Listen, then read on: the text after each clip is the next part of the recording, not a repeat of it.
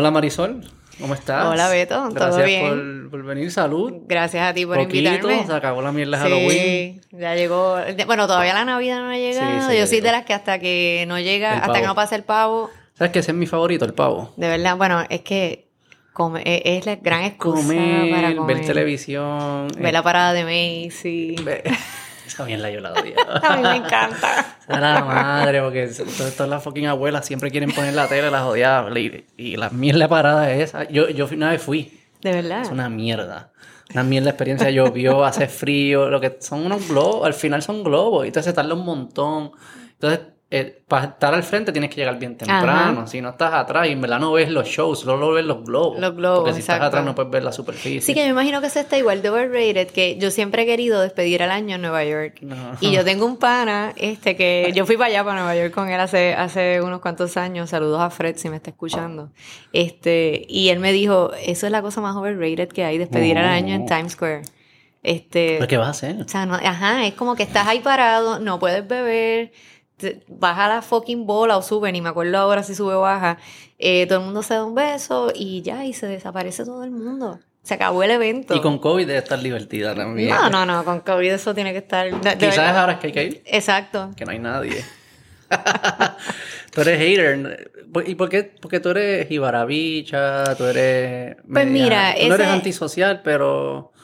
Yo no soy antisocial, aunque la gente tenga esa percepción de mí, porque. sí. Yo creo que entonces... entonces... La gente tiene esa percepción de mí porque yo tengo un problema, este, que yo he hablado de eso antes, yo tengo resting beach face. Entonces, ¿Qué tú me ves. O sea, como cuando estás en neutro es bitchy. la parece, cara, la- parece que cuando yo estoy en neutro, parece que te quiero matar. Ok, eso... No tanto, ¿verdad? Pero es bien útil. parece que estoy bien molesta. Este, y realmente no lo estoy, estoy respirando normal, pensando seguramente en 20 mil cosas, pero eh, matarte no es una de ellas. Sí. O sea que sí... ¿Y cómo se vería la bitch? Como que si llegas a estar molesta porque lo has estado... ¿Sabes? Es No bien sé hacerlo, powerful. pero no sé hacerlo ahora mismo porque me sale Una natural. Pero es, es, es bien scary porque, por ejemplo, ayer o antier yo estaba, estaba estábamos compartiendo en el lunch en el trabajo Mm. y estamos, no recuerdo ni qué rayo era lo que estábamos hablando, que yo hice un eh, reenactment, ¿verdad? De, de algo que había pasado y un compañero de trabajo me dice, ¿y tú le pusiste esa misma cara? Y yo, I guess. Y esa era la de Y me verdad. dice, bueno, pues te tiene que haber cagado. Esa era la de verdad. Esa era la de verdad. Y el resting bitch face, yo creo que le puede sacar punto a eso, ¿no? Como que es útil no tener que gastar energía y que la gente como que te tenga un poco de miedo. Es bueno, fíjate, tú sabes que cuando, cuando, ahora que tú lo dices, cuando Alexis anda solo, este, ¿verdad? Para que nos están escuchando, Alexis es mi esposo, Macetaminofen. Macetaminofen. Eh, cuando él anda solo, el porciento de gente que se le acerca para decirle, tú eres fulano de tal, de siempre el lunes, o tú eres mucho más Macetaminofen, alto. es mucho más alto que, cuando está- anda conmigo. y te está, es el resting. A ti no te molesta tampoco. A ¿qué mí no me molesta para nada. Pero, pero sí, es eso útil, pasa. es Y realmente, útil. claro, si la gente se acerca, yo no voy a, yo no voy a salirle con, con rabascar. O sea que en verdad no eres jibarabicha. Mm, Bueno, lo de Jibara Bicha viene porque eso salió en una conversación con, con los mismos, estábamos en, antes de grabar el podcast un día, este... Siempre el lunes. En Siempre el lunes. Un gran podcast. Este, estábamos, Alexis, no recuerdo si Mary había llegado, y George, y estábamos hablando, y surge eso. Y yo vengo y le digo, coño, voy a cambiar mi handle de Instagram, porque yo lo que tenía era, mi handle de Instagram fue un, tú sabes, cuando tú antes, antes había mucho esta cosa en internet de que si tú te metías a, qué sé yo, a cualquier cosa, hasta una tienda, tenías que hacer un fucking username. Sí, todavía hay morones que te lo piden y uno no se acuerda. mío, uno no se acuerda. Y entonces siempre era una, una chavienda porque Marisol, ¿cuántas Marisol hay? Ah, Mara, que era como me decían, mamá, me dice mi familia, un un millón. Pues yo una vez entré, Mara 1, ya estaba, Mara 10, ya estaba, Mara 102, ah, mira. y ese Y se quedó. era- y ese fue ese era tu Instagram. Ese fue mi username forever. Sí, sí. Entonces cuando abrí Instagram, pues, ah, vamos a ponerle esto, pero era, carecía totalmente de personalidad porque obviamente mira cómo nace. Wow. De, de ser un Mi nom- el nombre de mi podcast es Beto Podcast. es como el Mara. es como tu Mara. Wow. De hecho, el papá de mi hijo le dicen Beto. ¿Sí? Ver, sí, sí. y es buena gente. Ah, buena gente.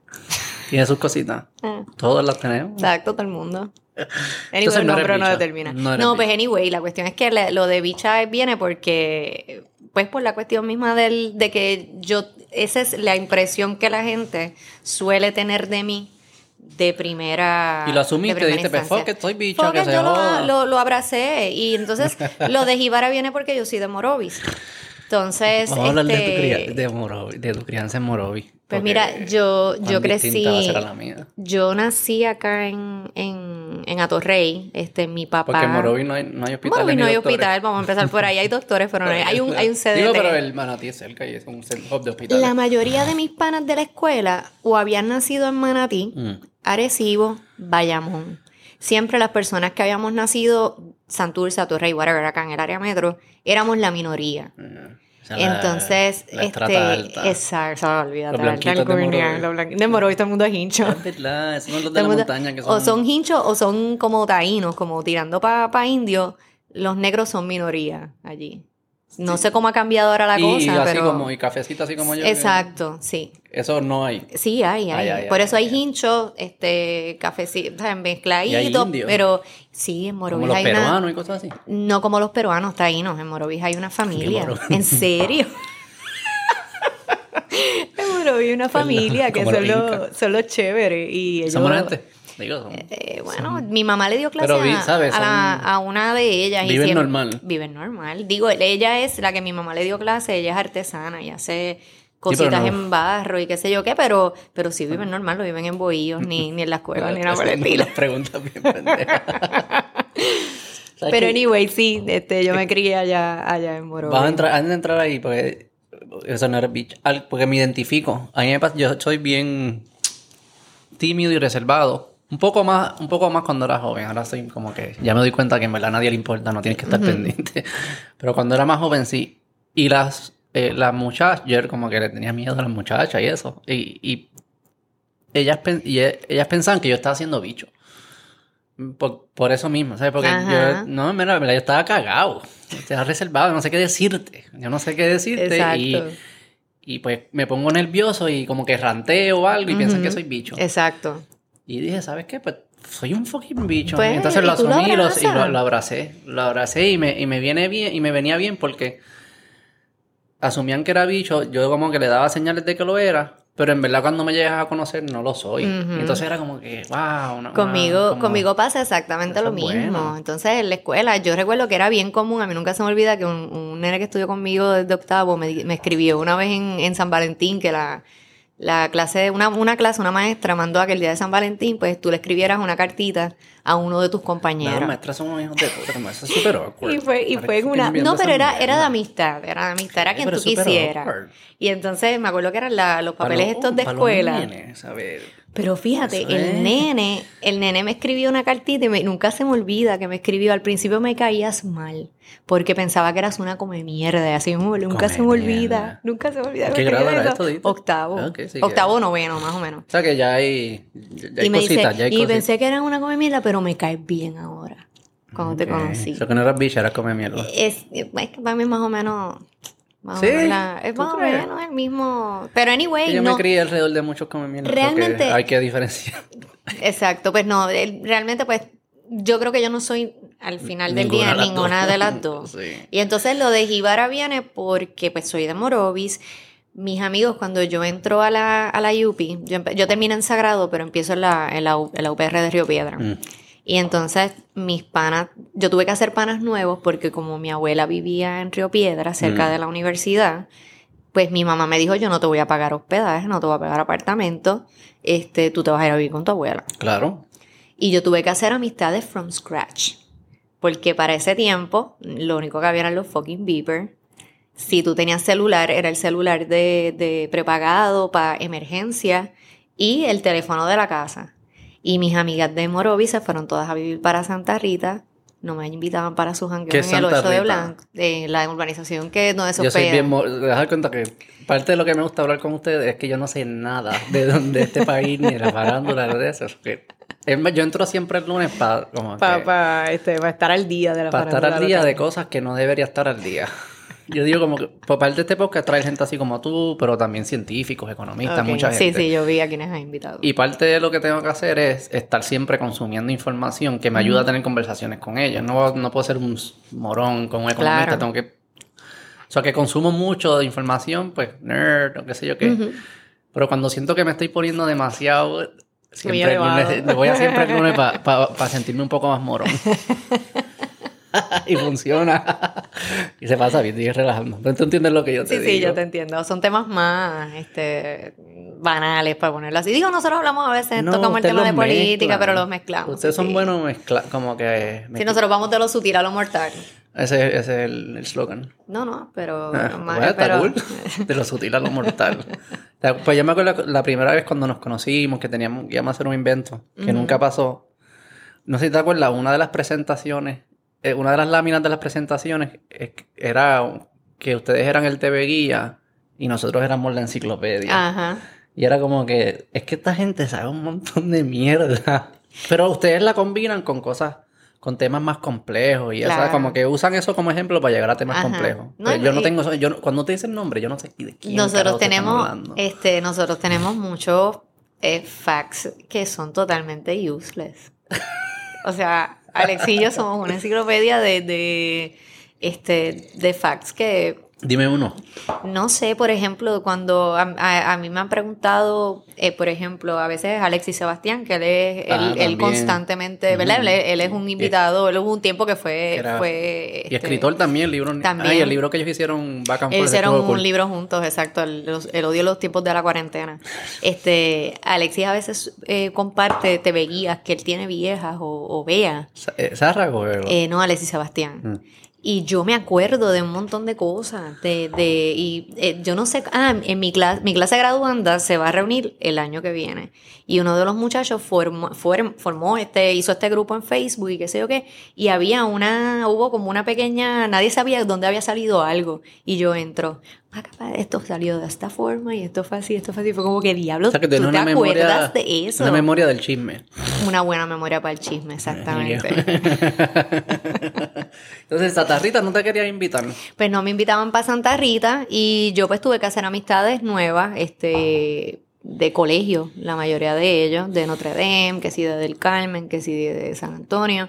Y eh, él me- yo me acuerdo de un pana mío que me decía, pero, pero es que tú no pareces de Morovis. Y yo le digo, ¿Qué "¿Pero ¿cómo- significa cómo eso? te-" exacto, yo le digo, pero es que, Pero es verdad. ¿cómo, cómo tú ¿Qué te imaginas? Digo eso como que soy un huele bicho. ¿Qué significa eso? En verdad, yo entiendo precisamente lo que le estás diciendo.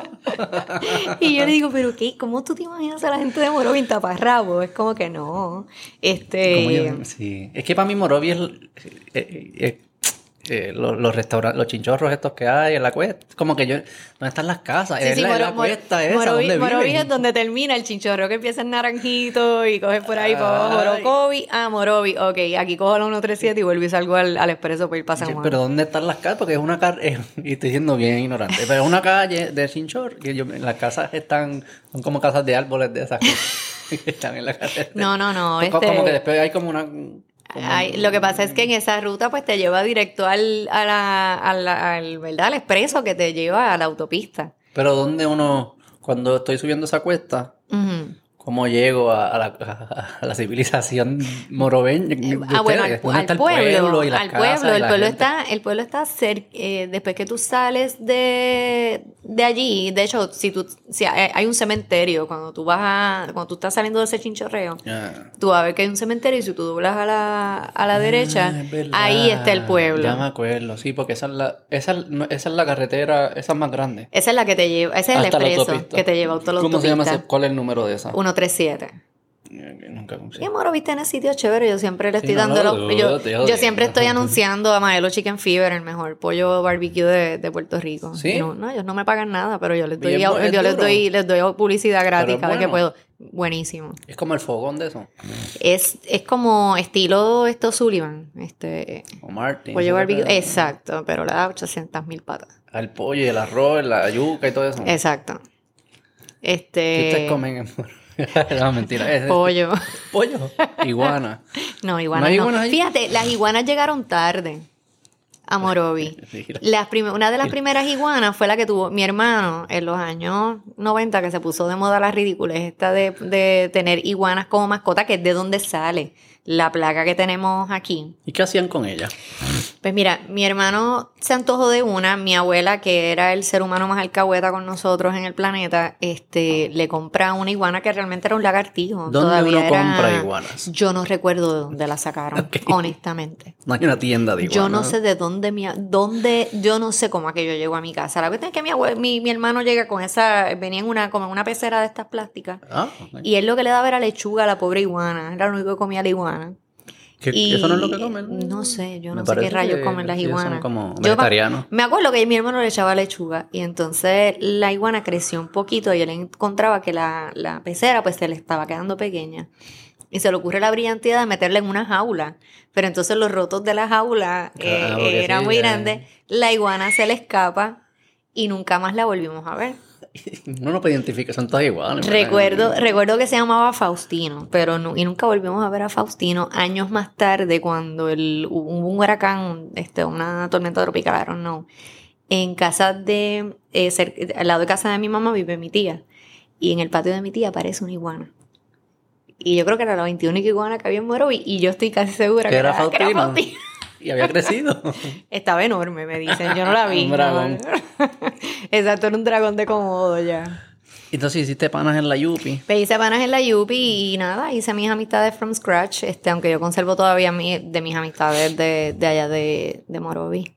¿Y se quedan allí o se van? La- mayoría se va, pero mucho, pero hay muchos que se quedan, Mm. porque este, es como dice un tío mío, que él trabajó siempre fuera, nunca trabajó en Morovi, trabajó en San Juan, trabajó en, en otros lugares, y él dice que nada como llegar a, a su, a su casa en el campo, relax, ¿Y tú lejos del eso?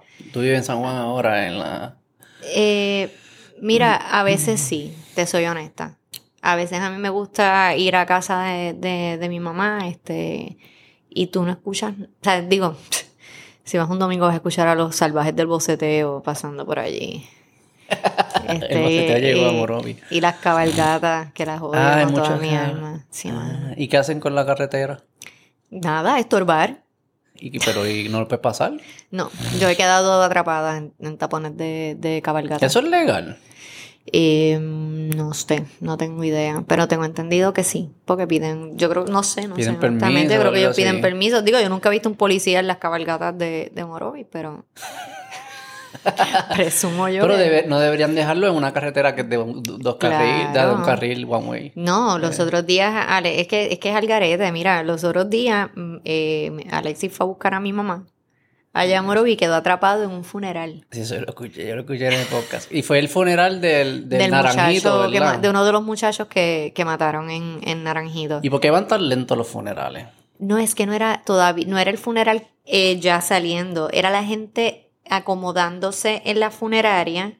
Este, y él me dice que, que, que él vio un, este, un tipo con un fili llorando. Este, ¿Cuánto de lo que él dice es eh, tú le, eh, Yo estoy segura él no es que- cuentista, no sé por- no, es él- cuentista. Él es cuentista, pero yo estoy segura que eso que él me contó era, Era un era, fili ahí era con una- real. Un fili, para la ansiedad. Unas muchachas con una gene que a las diez y media de la mañana. Entonces, lo, lo chistoso es que él me escribe y me dice: Estoy atrapado en mi cuento.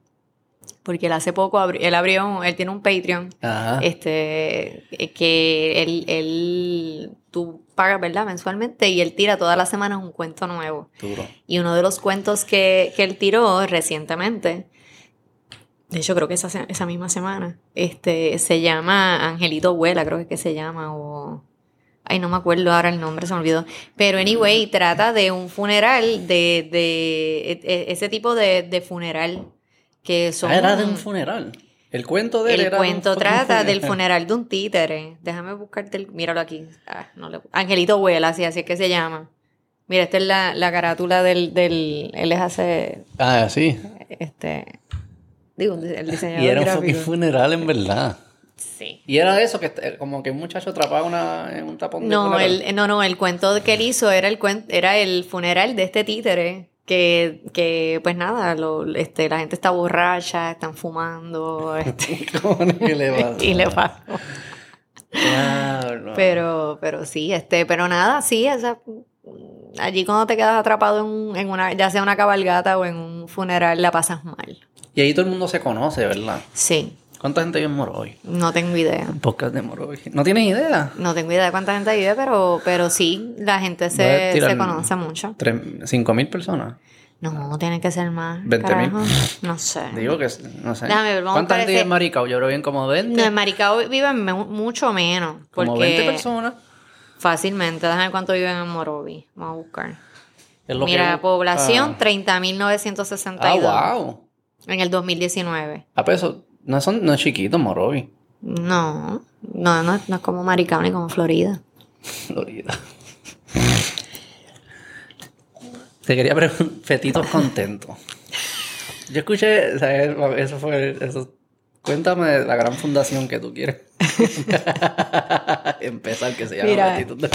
Eso, eso es un vacilón que surgió porque, eh, ¿verdad? Yo soy pro-choice. Este, yo creo que la mujer tiene derecho a, a decidir este, si tener un, un- eh, terminar un embarazo o no. No questions asked. En ¿sabes? cualquier momento. Sí, digo, no el día cualquier. antes. No, no, el día antes Ah, no. pero, sí, sí. pero tú sabes, yo creo que como está Sí, en Puerto. Rico estipulado, es más que justo. Sí, sí. Que tú tienes hasta cierta, hasta cierta fecha, que si el bebé viene con unas condiciones, ¿verdad? Que no son, eh, que el bebé va a morir, vamos, tan pronto acuerdo. No, nazca. no, no. Todo No, eso. no, no. Yo estoy 100% de acuerdo. Donde yo no estoy de acuerdo es en que sea gratuito. Claro. Eh, porque yo no tengo que pagar de mis taxes. Yo sí que sí creo que debe ser un precio justo, o sea, accesible, pero Ah. no gratis. Y entonces yo una vez ten- estoy teniendo una discusión con unos panas este, que, que difieren de, de ese punto de Porque, vista. eh, quieren que sea gratis. Que, quieren, que, que prefieren, que, ajá, que, que dicen que debería ser Nada es gratuito. gratis. Claro Yo que no no, es que eso... esa es- palabra hay que Es que no es gratis, porque el- gratis. un, un aborto lo realiza un ginecólogo o una Claro. ginecóloga y unas enfermeras. Alguien lo, este, la pregunta es quién lo paga. ¿Quién lo ¿La que paga? aborta o el resto de la gente? Exacto. Entonces, ¿qué pasa? Que el resto de la gente sabemos que no es el, no- el gobierno means que nosotros vamos a pagarlo con Exacto. nuestras planillas. Por eso es que yo no estoy en, en- Ah. de acuerdo. Entonces, yo le digo a esos amigos míos, bueno, pues si a ustedes tanto le preocupa que, que, una, que una mujer que no tenga los recursos para, ¿verdad? para llevar a cabo el procedimiento, pues mira, vamos a, vamos a hacer una fundación. Y le vamos a poner. Petitos contentos. Y salió de alma al Y momento. entonces, yo se lo escribí, eso fue por Facebook. Lo que pasa es que esta gente, yo se lo repito. Y nada, y se el hacen, está cabrón. se hacen este, recaudaciones y, y pues nada, y se le paga. Es una fundación sin fines de lucro y yo creo que, yo creo que es justo el. No es, el- mala, no, es, no es una mala idea. No. El nombre es un poquito. El, no, el nombre está al garete, obviamente hay que cambiarle el nombre, pero. Sí, es un poquito. Sí. El nombre es un vacilón, obviamente, pero. Sí, no sé si. Sí, perfecto, va a ser bueno. no. Sí, eso es complicado. Yo está, es que vi a Bill Burr, el comediante, estuve viendo los Ajá. otros días. Y está trabajando un beat de, de eso, de la, en no puedo decir, porque él lo va a sacar en especial. Pero es como que decir, la mujer tiene, tiene que tomar la decisión, es su fucking cuerpo. Pero no me digan que no es una vida. Y podemos. Y es- Sí, sí, ese- ese, es el crical. claro, Ese claro, es el crical. claro. Y entonces él dice como. eh, él, es como poner un. Está haciendo un bizcocho y lo estás metiendo. Y lo pones en el. Y, y lo pones en el horno. Entonces viene un pana, abre el horno y coge la mezcla y la tira para el carajo. ¡Ah! Y entonces tú dices, pero cabrón, mi bizcocho. Y él dice, "Mm, eso no era un bizcocho. Y es como. Pero hubiese sido si no Ajá. fucking interviene. Lo que Exacto. hay, eh, Claro, claro, en Eh, eso, en eso estamos de acuerdo. Pero es como decir, pues está cabrón porque es, es puñet, sí es una vida, pero cabrón está viviendo dentro del jodido cuerpo. Y, y- Y, y otra, cosa que va más allá, que ahí, ahí es donde entra mi punto en por qué Mm. yo estoy a favor de que sea legal y accesible. Es porque cuando las cosas son ilegales ocurren muchas injusticias Mm, eh, porque no se este es tu lado práctico. Exacto. Tú dices, mira, va a pasar, entonces vamos a hacerlo Exacto. para que pase de la forma más segura. La ilegalidad no significa que no va a pasar.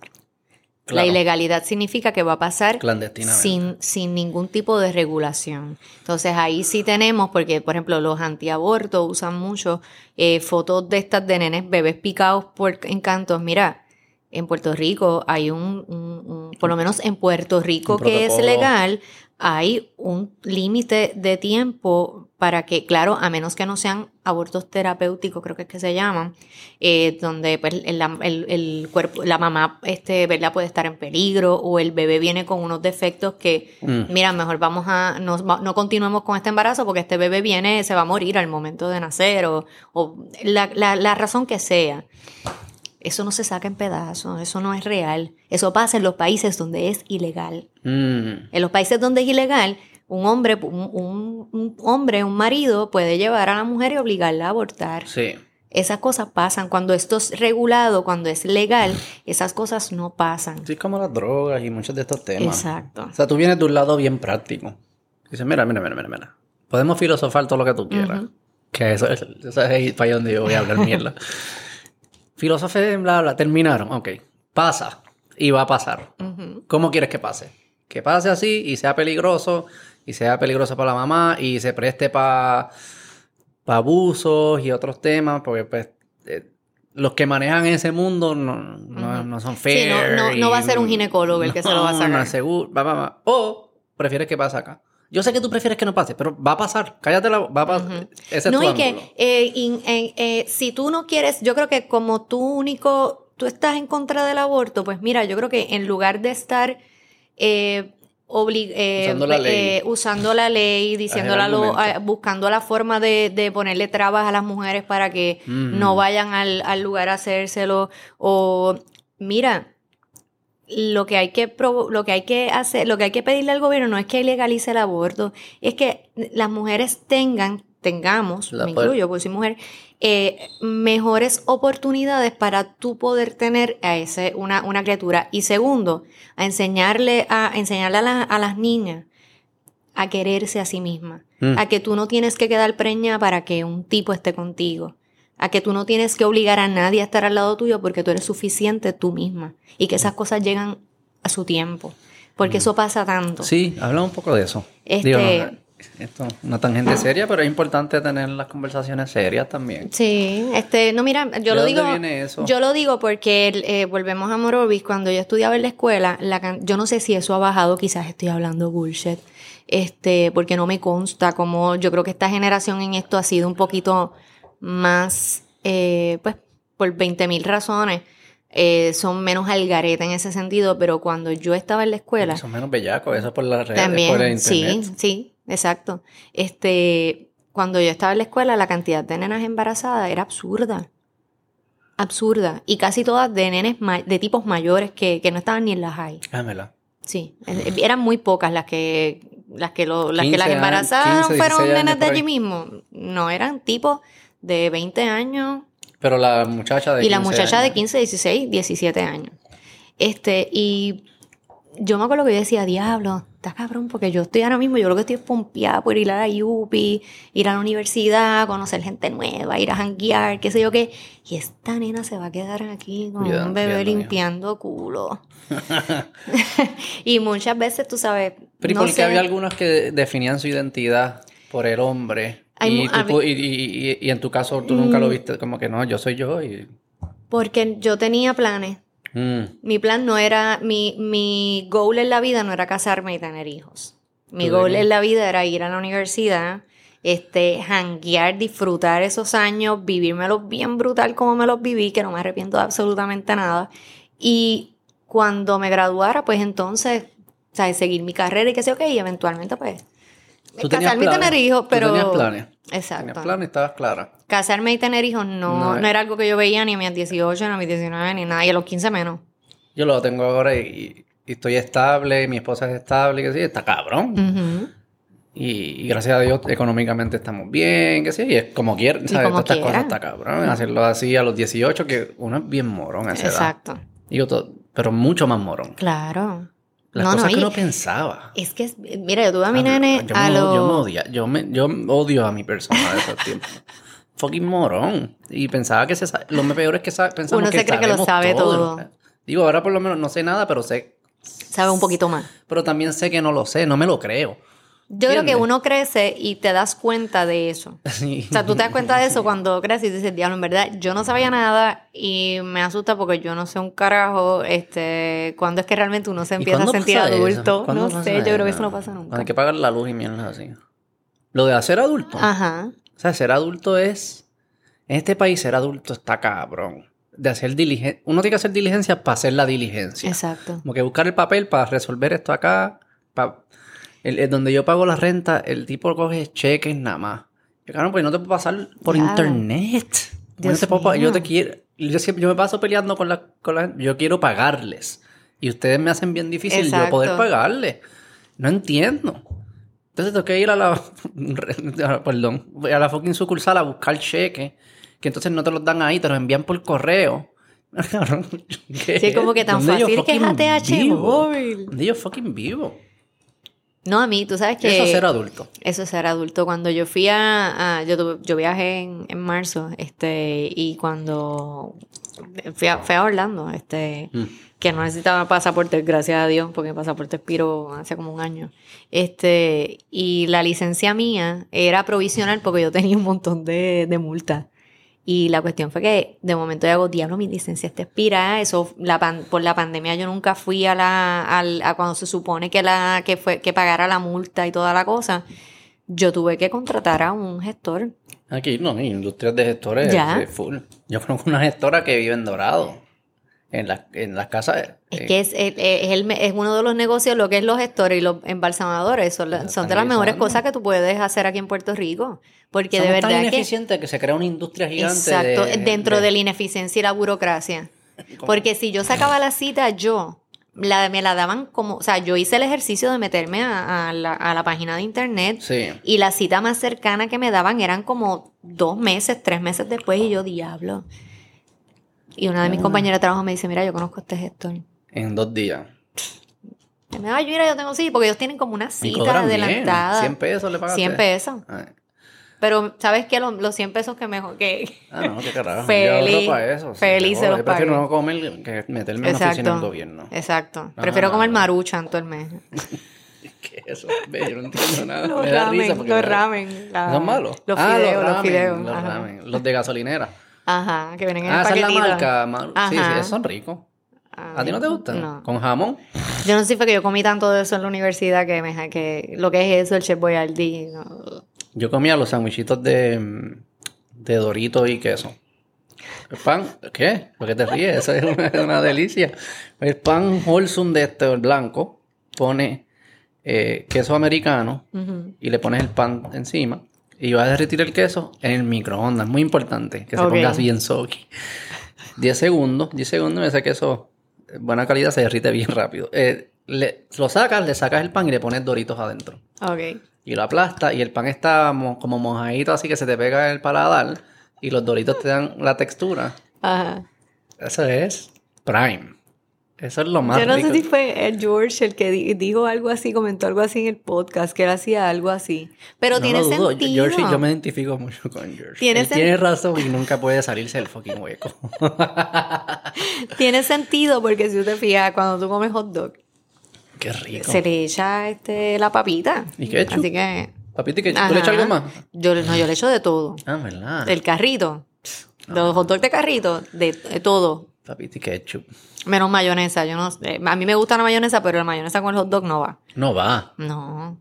Eso le- hay gente que le echa mayonesa. Sí. A mí me gusta el relish. El relish sí, y la todo. mostaza. Todo, yo le echo de todo. Y cuando lo haces en tu casa, ¿cómo lo haces? Ah, no, en mi casa yo lo hago pelado. Ketchup, ketchup mostaza y, cómo le- papita. ¿Cómo cocinas el hot dog? Hervido. Papel toalla en microondas. Es que no me gusta. ¿Lo has probado? Sí. Sí. Tú, tú prendes agua y prendes y Sí. esperas que se hierva. Un fucking hot dog. Yep. Y envuelve un- un- o sea, el, el- el proceso de cocinarlo tiene que estar a la par con lo que te estás comiendo. O sea, no puedes gastar una olla en un hot dog. Tienes que... O sea, no puedes... Cuando tú comes hot dog, tú, tú supones que no tengas que fregar después. Es el, es el concepto. No, no. Y, y by the way, yo lo hago así. Mi hermano lo hacía en el, eh, en, en el hornito. ¿Se lo compró el que da la vuelta? No, él, él- él trataba de imitar eso, pero como obviamente eso no lo tenía, pues él, él cogía en el hornito este Sí, como de- tostador, el toaster oven. Ajá, ajá. Él cogía ahí. cuando iba a, a Burger King o a, ¿sabes? cualquier sitio te lo vendían para los tender, para los nuggets, ¿Qué cosa? los, la salsa barbecue. Ah, claro, ajá. Se le echaba al, al hot dog, le hacía unas rayitas y lo metía en el... eh, Era todo un evento. Y no y lo brutal que sabían. Sí, Tremenda receta. Eso está bueno. Y lo eh, mojaba con barbecue, Sí. que se queman un poquito, se carameliza el Eso mismo, azúcar. Eso mismo. Ah. Bien bueno. En verdad, un hot dog. Yo pudiese vivir de hot dog. Sí. Así. Pero los de carrito. No, y de colmado, Ah, de estos bueno. también. No, de, car de carrito. No, y cuántas obviamente. veces. Yo no sé si tú llegaste a. A, a mí me encantaba monchar lo- los del 7-Eleven. Que No, aquellos sabrá Dios que si llevaban no. semanas dando vueltas allí. No, yo- Y el, el chile era bien asqueroso. yo respeto a mi hot O sea, yo sí. No. ¿Qué pasó con tus sueños de vida cuando llegaste a comer? Eso fue un bottom. Vamos a comer hot dog. se- Es que el Seven, Es el que- Seven Es que tú salías de, del 8 de blanco o de janguear, de donde sea, y tú. Pero car- no había carritos por ahí. A esa hora, ¿no? De, de tripleta ni de eso. Eh, bueno, de- eh, después fue que después hubo guaguitas y tripletas, pero habían veces que, que no, lo que El tocaba era Seven. Seven, o, Y y, el- lo- si estabas bien pelado, porque el hot dog del Seven lo que te costaba era un no hay peso. nada peor que un Seven que sabe que no tiene competencia. Eso es.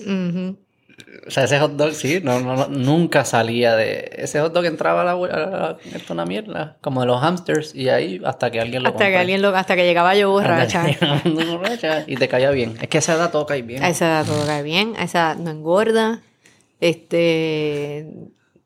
Todo, todo es bien bueno a esa edad. Uno es un loco. Excepto uno, que es un morón. Uno es un loco, de verdad. O sea, es que yo a veces me acuerdo de estupideces que, que, que hice y yo, Dios mío, No, bien loco. Que mi hijo no haga eso. 100%. carajo. Pero ahora son bobolones.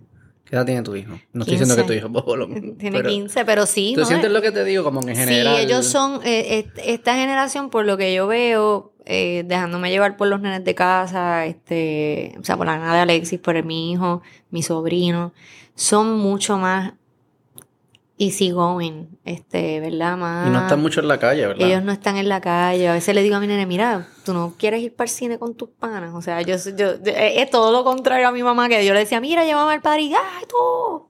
¿Sabes que yo era así? Que a mí no me gustaba salir. Y mi mamá quería que yo saliera. y me obligaba. Y yo lo odiaba. Y a mí me gustaba que me castigaran. Porque eso es- me asegura que no tengo que salir. Estoy en el cuarto solo, viendo el abanico. Este, yo decía que mi castigo era lo que yo tengo que hacer para que me castiguen. Eso era, era al revés. Ah, no, no, no. Eh, pero después, de- no era como estos niveles ahora. Y, y era, era de los pocos. Ahora yo siento que es como que más normal. Ahora es bien normal. Es y no estaba normal. pegado, en- digo, no había internet. Estaba viendo tele, me decía no puedes ver tele, pues veo el techo. No puedes ver el techo, pues cierro los ojos. ¿Qué quieres que, ¿qué quieres que vea? Yo, leí, yo leía la revista tú 80 veces, ya la leía, vamos a leer la del mes pasado. Sí, sí, sí, sí. Mira, y eh, me estás diciendo antes de empezar a grabar de que a ti te, a ti te cancelan por asociación. No, al revés. A Alexis lo cancelan por asociación. ah, lo que pasó fue que, mira, yo trabajaba, eh, yo manejaba las redes de... de- Ah, pues yo me acuerdo de ese evento. Ajá, yo manejaba las redes de la, de la cámara y entonces para la pandemia eh, nos mandan a trabajar desde la casa. Ujú. Yo estoy tra- yo no nos dio tiempo, yo nunca fui a buscar, eh, que total, yo ni tenía equipo, yo allí siempre tuve, mi equipo era mi celular mío que yo pago. Este, sí yo tenía una, una laptopcita que tenía como un millón de años, pero no la fui a buscar, ni fui a buscar hotspot ni nada, yo dije, mira, nada, yo brego con el internet de mi casa y con mi computadora. Mm. Este, entonces, todas las mañanas yo subía un mapa que te decía, eh, ¿verdad? La, la diseñadora gráfica me enviaba este mapa con los casos de COVID que había, qué sé yo qué. Ese lunes no había, eh, se, se había ido la luz. Mm. Y pues por lo tanto no tenía internet. Yo lo que tenía era el chorrito de internet que me llega al celular, Que es poco. que no era mucho. Yo para ese tiempo tenía una compañía malísima que mm, Sí. y este, y no solamente es que era la compañera mala, donde yo vivo. Yo vivo en Caimito. Mm. La señalé. Horrible. Fatal. Y entonces con el chorrito de internet que tenía, subo el mapa, hago todo y yo en ese momento subía también los, el, el episodio de Siempre es lunes a Instagram y a Facebook. ¿Qué pasa? Que subo todo lo del trabajo Y entonces eh, busco ahí mismo el artecito que nos envía este Exnier, que es nuestro diseñador gráfico, qué sé yo, que estoy haciendo todo eso. Entro a, a, la plataforma que Facebook te da para tú subir esas cosas. Eh, ahora se llama Business Suite, no me acuerdo cómo se llamaba en ese momento. Y yo veo, cambio la cuenta siempre el lunes. Subo y subo, subo. Y yo me acuerdo que yo lo hacía así, scrolleaba el esto y yo, ¿dónde carajo está el video? Y yo, bueno, pues a lo mejor fue que como el internet está tan malo, eh, pues se va a tardar en subir. Me voy para Instagram a hacer lo propio. De repente me entra una notificación eh, de un muchacho diciéndome, mira, canto de loca, subiste esto donde no era. Y yo, puñeta. Voy corriendo voy corriendo a todas las personas que trabajamos en redes sociales. yo llevo trabajando, pero no a este nivel. Este, eh, yo voy a la de esto y yo, este, lo, lo, borro, qué sé yo qué, y le escribo a, a mi supervisor. Y yo, mira, fulana, me pasó esto. Ella me llama y ella me pero, pero, ¿cuánto tiempo? Y yo, tranquila, que yo no sé qué. Ella me decía, pero cálmate, cálmate, que yo no. Cuando de momento yo entro a Twitter y Manuel Natal había cogido el, el, el screenshot y lo había subido este, con un tweet que Alexis una vez le había escrito. ¿Qué era? ¿Qué decía el tweet? Yo ni me acuerdo qué estupidez era. Este, pero parece que a Natal le dolió mucho porque no se lo había olvidado. Y entonces, este, nada, se forma todo el, el, revolú. Yo aclaro, en, en eh, usamos Patreon para aclararlo en el caso de, ¿verdad? De siempre es lunes, porque rápido la gente empieza con las teorías de conspiración, de que el PNP nos paga el, el, podcast. Claro. Y yo, mira, enséñenme, busquen, busquen el, pidarle a quien sea en el PNP. Eh, cuando carajo se han anunciado en el podcast nuestro, cuando el PNP nos ha dado un centavo. O sea. Yo no creo que ustedes eh, ponen mm. valores no, es que la realidad allí nosotros. Que ningún partido se quiera Allí nosotros, exacto, vamos a empezar por ahí. Y, segundo. el, sí, el PNP les paga para decir que son populares, si acaso es lo que puede eh, Exacto, y no, y, y, es que nosotros criticamos lo mismo al PNP, a los populares, a los pipiolos, a los, a los dignos, a, a los, sin amigos, eh, victorios. no, tienen amigos. Exacto, es un podcast sin amigos. No estamos, no, ¿sabes? O sea, que se creó esa conspiración, tuvieron que hacer un Patreon para explicar a su... No, el Patreon de nosotros estaba, lo que pasa es que nosotros partimos de la premisa de que sí, porque mucha gente se une para tirar piedras, pero hay gente que no nos escucha. Mucha gente se montó, que gente que estaba loca por caernos arriba por... ¿En las redes? Sí. No, pero eso es... Esa, ajá. redes son como, son como buitres este, y mucha gente que estaba esperando a caernos encima por cualquier, a que nos al, al, mínimo resbalón. Pa, pa viven para eh. Hay gente. se montó, hay este es el momento más importante del año. Hay gente sin vida que actually espera eso. Y es como que, loco, get life Es un placer ver a alguien que, que tú no, no, y entonces, no te gusta caerse. Cuando simplemente se hace, mira, no, fue, yo soy, yo trabajo en esto, eh, pasó esto y pues eh, mala mía, no creo que ninguno de ustedes se levante por las noches sudado pensando en que subieron un post de siempre es lunes en, en, la página de la Cámara de Representantes. No creo que a nadie eso le quite el sueño, pero si te ofendí por eso, pues mala mía.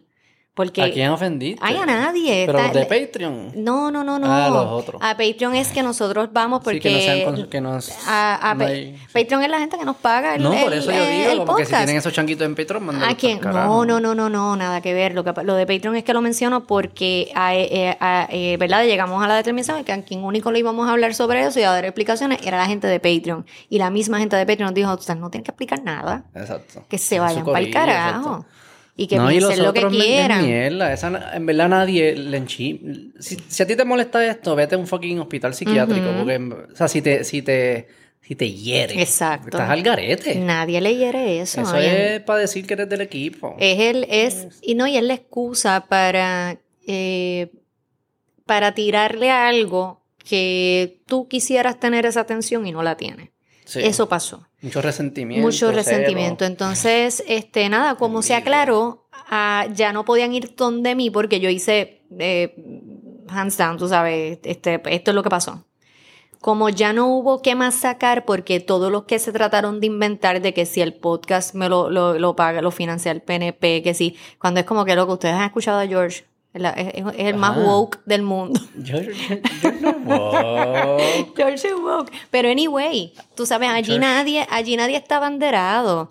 Y entonces, y, se, y, cuan- y si tú nos escuchas a nosotros, tú te das cuenta que ninguno, Yo no creo que ningún político, o nin- sí políticos como individuos sí, pero ningún partido tenga como plataforma asociarse a siempre el lunes. Claro que no. no. es nada positivo. no, si nosotros lo pelamos a todos.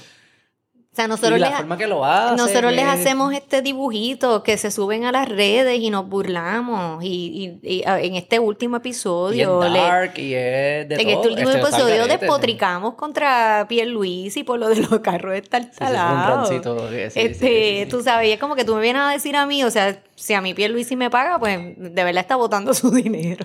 Que te compré el carro, lo que, que me compre el carro, exacto. Entonces, este, pues nada, como vieron que no pudieron, pues fueron, ahí es que voy, la parte mía, eh, como quien dice, salió rápido. Siempre hay uno que otro que se queda mordido, que sí, ah, mira esta, que sí, bla, bla, bla, pero whatever. Este, ah, ahí entonces fueron contra Alexis. Cuando vieron que contra mí ¿Y qué eh, ya no había más Alexis? nada. A Alexis vinieron, habían unas personas, volvemos, gente sin vida, gente que no tiene eh, taller, ¿verdad? Este, que no tiene mucho que hacer con su vida. Le sacaron un montón de tweets viejos. O sea, había una persona que yo sé quién es la persona, pero no me da la gana nunca de mencionarla porque no, no le voy a dar foro nunca. Este. Esto no lo escucha nadie. No, no, es que yo nunca lo menciono No en me ningún interesa el nombre foro. tampoco, no me Eh, interesa, eh, esa persona eh, tenía guardado un montón de cosas de nosotros. ¿Quién guarda? Gracias, un loco. Él debería estar en el capestrano.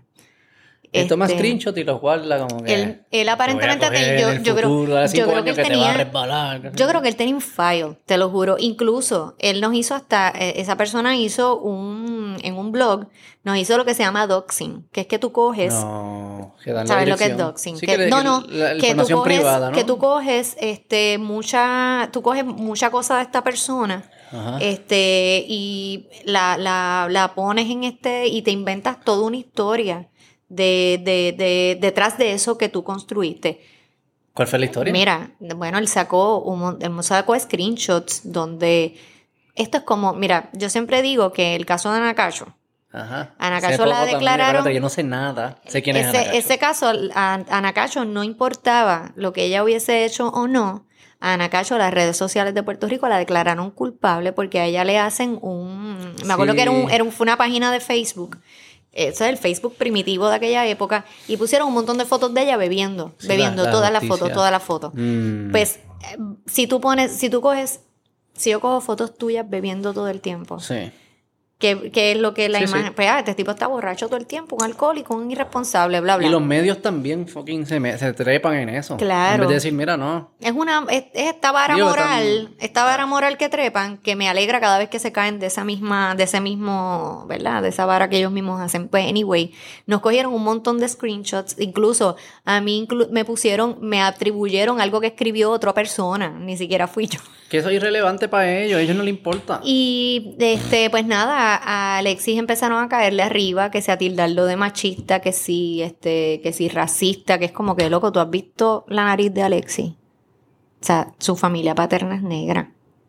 ¿De qué tú estás hablando? Pero a Chappelle le dicen white supremacist. Pues. Sí, como. Entonces como las que- cosas ya no significan... Sí, sí, ya esto es como que Ok. ustedes de verdad necesitan ayuda. Pero anyway, pues la cuestión es que sí, en ese, el, el- lo de Alexis fue a nivel de que él, pues, él tenía un contrato, este, donde ya él no trabajaba allí. Pero de contratista algo. Él está, él sí tenía un contrato, pues, de que escribía ciertas cosas, cierta cantidad de, de artículos al mes, pero era, era afuera, él no, no trabajaba ya allí dentro, y le cancelaron el contrato porque esta gente se dedicó a joder, a llamar, a llamar, a llamar, a llamar. Pues, ¿Qué esa este- gente hace el día después? no sé, no sé. Buscan a otro. ¿Será? Porque que, que van, ¿sabes? Son como los, yo lo yo comparo con los zombies de Walking Dead. Tú sabes que en Walking Dead eh, este, tiran algo de, de- que hace ruido y allá van todos ellos en horda. Sí, Son sí. algo similar. Ellos, sí, viven para eso. les debe, dar, debe ser un rush cabrón. Eso para mí es bien triste. Es triste, pero es debe, bien debe ser un rush triste. cabrón. Y yo creo que esa gente que hace eso, si perdiera menos tiempo eh, tratando de cancelar gente, tratando de, de joder a la gente, de joder con las habichuelas de la gente, eh, de estar mirando lo que hace el otro, quizás serían muy felices porque todo ese tiempo si lo invirtieran en ellos, en ellos desarrollar su proyecto, en ellos meterle en su trabajo, porque mira, si tú estás, si tú estás casi todo el día metido en Twitter, criticando lo que hace otro, usted es un mediocre en su trabajo de 8 a 5 o lo que sea, o si es un emprendedor es mediocrísimo. Esos son personas que yo creo que tienen. Ellos saben que tienen retos en su vida, como todas las te- todos los tenemos, y en vez de atenderlos, buscan a quien, como que achacarle la culpa casi. Los- es como sí, que, porque pichean lo que ah, hacen le- mal ellos. Es por resultado de otros. Ah, y esto les va bien, pues es culpa de ellos. Y vamos a bajarlo, y bajarlo, para nunca enfrentar su fucking problema. Exacto. Y eso yo creo que te- al final te come por dentro. Digo, y cuando te, da la- te llegue la factura de luz, más- tú vas a tener que empezar a entender, ¿no? ok, estas cositas. A mí me lo hizo mis hijos. Cuando yo tuve mi- mis hijos, fue me forzó a yo pensar bien las cosas. Como que no puedo estar creyéndome cualquier mierda, ni teniendo cualquier valor, ni, ni estas mierdas. Porque en las redes sociales tú puedes poner lo que tú quieras y whatever. Pero ahora tú vas a enseñarle eso a otra persona. Y esa otra persona va a vivir con esas reglas y esa filosofía de vida y esos valores. Tú asegúrate que lo estás pensando bien, porque si le das unas Exacto. ideas bien mierda, la vida de esa persona va a ser bien mierda. Entonces como que me, me hizo pensar, espérate, las cosas que tú crees, piénsalas dos veces. Yo creo que ahí es que entra la, la madurez que estábamos hablando. Diablo, en verdad, yo me creía todas estas mierdas y ninguna la había pensado. Porque fue que me lo dijo alguien o, o está de moda. Nunca las pensaste y ahora son como tus ideas. Pero si reflexionas un poquito más de 10 minutos, te das cuenta, diablo, yo no he No, pensado en ninguna de estas cosas que yo creo. Y que nada, nada es absoluto. Este, sabes, nadie tiene la, la razón 100%. Este, la gente, yo creo que, y en Puerto Rico, o sea, que a mí me, me tripea la cuestión esta de que en Puerto Rico tenemos ahora mismo el récord de, la, de los más vacunados. Mm. Yo he Una leído, pelea hoy en podcast de eso. eh, yo, yo he leído que si no, que si es el, el- por ser colonizado. Yo creo que sí hubo, yo creo que sí, yo creo, lo así.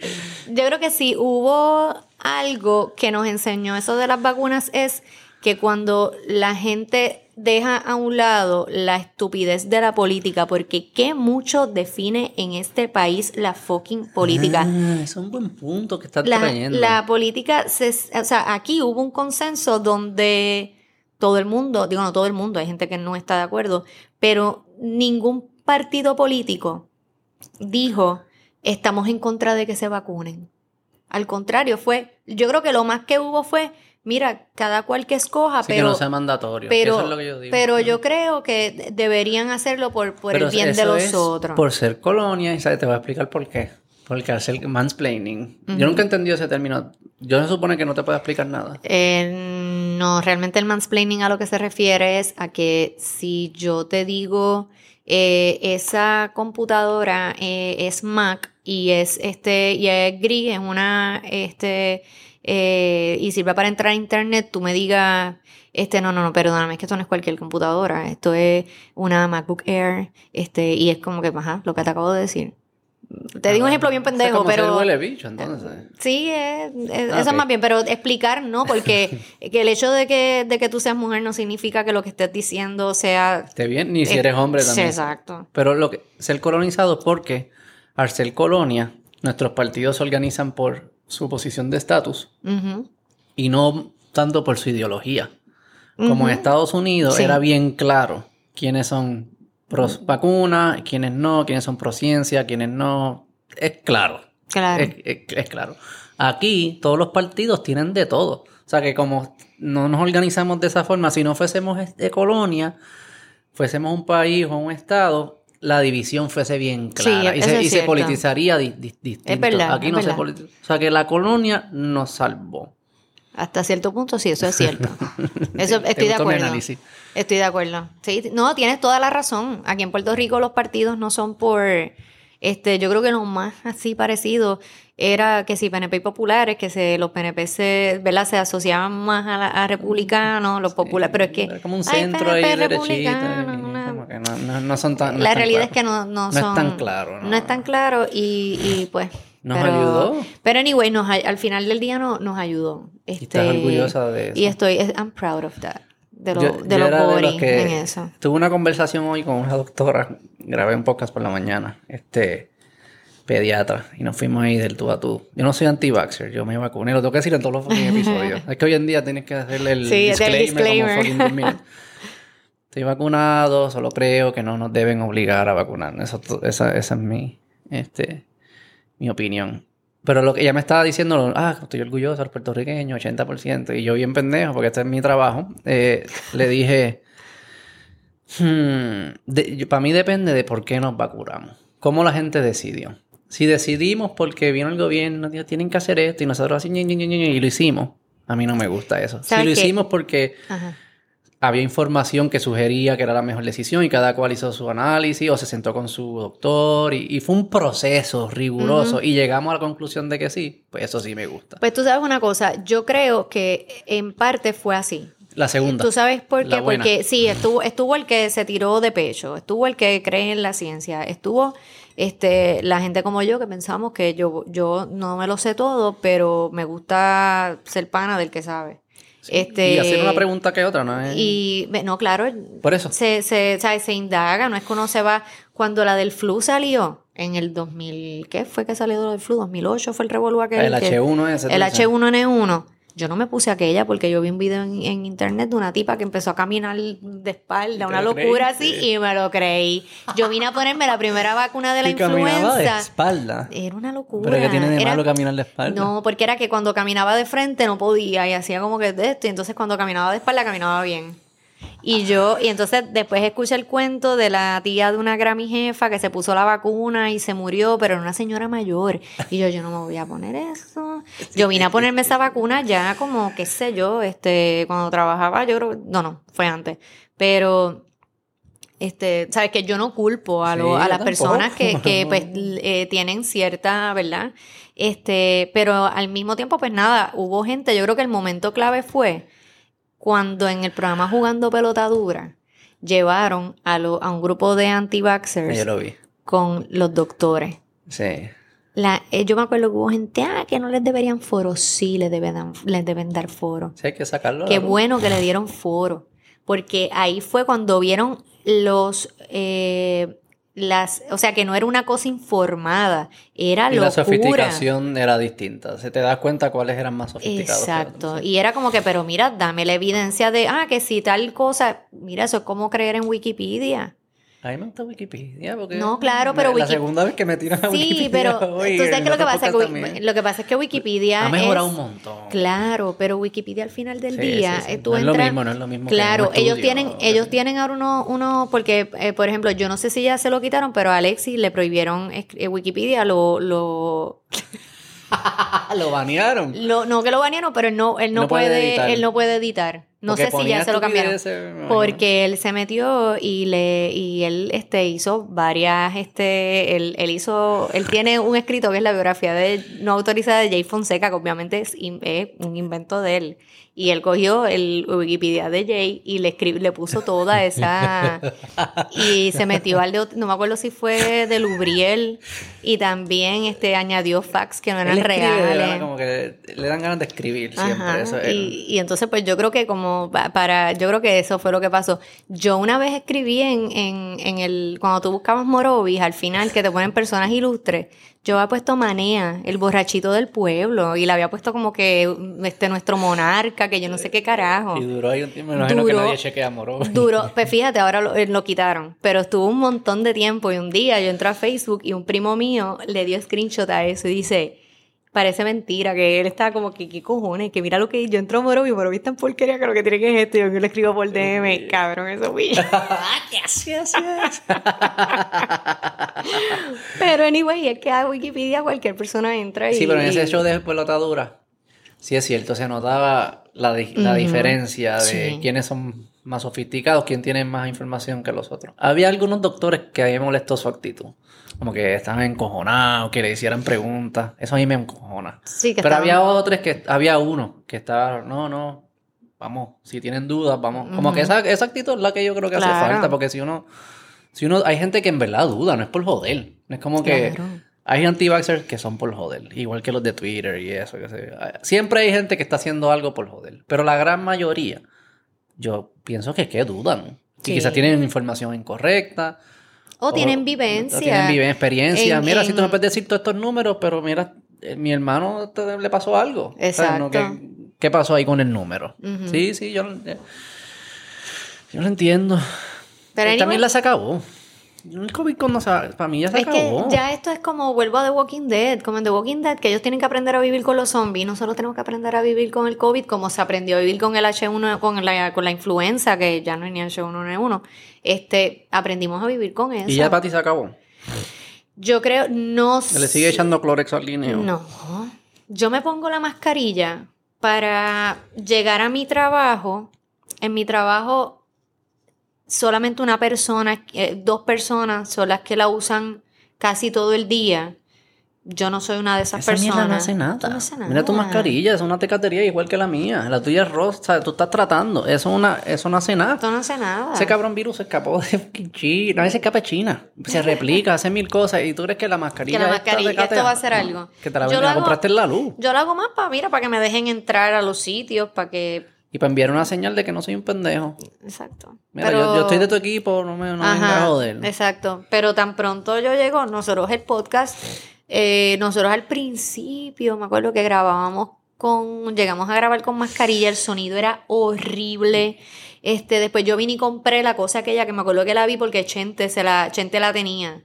Que era una gorra, una gorra con un acrílico Que eso no hace gigantesco. absolutamente nada porque Son es una paja. abierto por Son una abajo. paja. No, no, pero eso está el garete, Marisol. Eso no sabe, eso es. Pero era más Y porque también parece una ridícula Pero con es eso. que- y entonces eso va por abajo. Es que volvemos, acuérdate que se, vol- se fue como una cosa de si tú no te ponías esto o no te ponías algo, eras un ¿Eres irresponsable. del equipo o no eres del eh, equipo? no eres del equipo. Entonces la gente empezaba a joder. Y- que pero sí, qué, ah, qué que sí, la estupidez que acepten eso como parte del equipo. Gracias. Todavía hasta los otros No, días había morones. canales que se ponían la, el, el face shield. y es como que, mira, quítense ya eso, exacto. ¿Tú has visto el, el- el- tipo, un doctor en, en YouTube que empezó a vape con las mascarillas? ¿Tú lo has visto? No. Si tuviese el año que viene productor y eso lo ponemos para que la gente lo vea. Pero te lo enseño ahorita. Pero entonces él coge, se pone las distintas mascarillas y pff, nada, lo guarda, se pone la Ajá. mascarilla y hace, y hace un esto. Y todas estas, todas las partículas Sale. ahí, ¿sabes? Como un humo. Las únicas que no son las que son como esas de. Como si fuese bola, una mierda de esas. Ah, las que tienen como un filtro. las que tienen filtro. Y creo que la N95, Ajá. las las de los cirujanos. Ajá. Sí, las de los ciudadanos tampoco son las KN95 no, que venden si por tiene ahí. acá, esas de Kmart. Eso no, no. no hay forma. Y era esa nada más, y salía al aire. Y las partículas de COVID son más chiquitas que las del vape. A mí yo sí te acepto que cuando fuimos a, a- cuando fuimos a Orlando, eh, a Alexis no lo pude obligar, sí lo obliga a ponerse una cadena 95. Este, pero a mi nene, mi nene y yo, Alexis nos miraba y nos decía, de verdad que yo no puedo con tu ridícula. Y a mí no me importa, porque ¿Qué te vamos a montarlo en un avión. No me puse la cadena 95 y el face shield. Las dos cosas. Y mi nene y yo, toma, te lo vas a poner en el avión. pública, tú no puedes estar haciendo En el avión.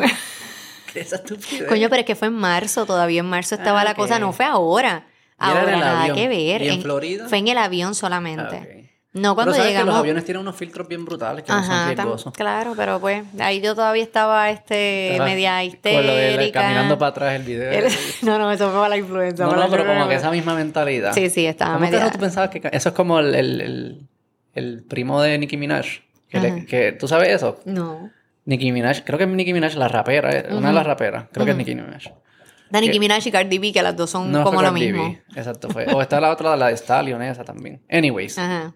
una de, ya, creo que fue Nicki Minaj, posteó, sí, Nicki Minaj porque es de Trinidad y Tobago, que ya no se ha vacunado y que, que y parte de las razones es porque sus primos se vacunó en Trinidad y Tobago y le crecieron las bolas.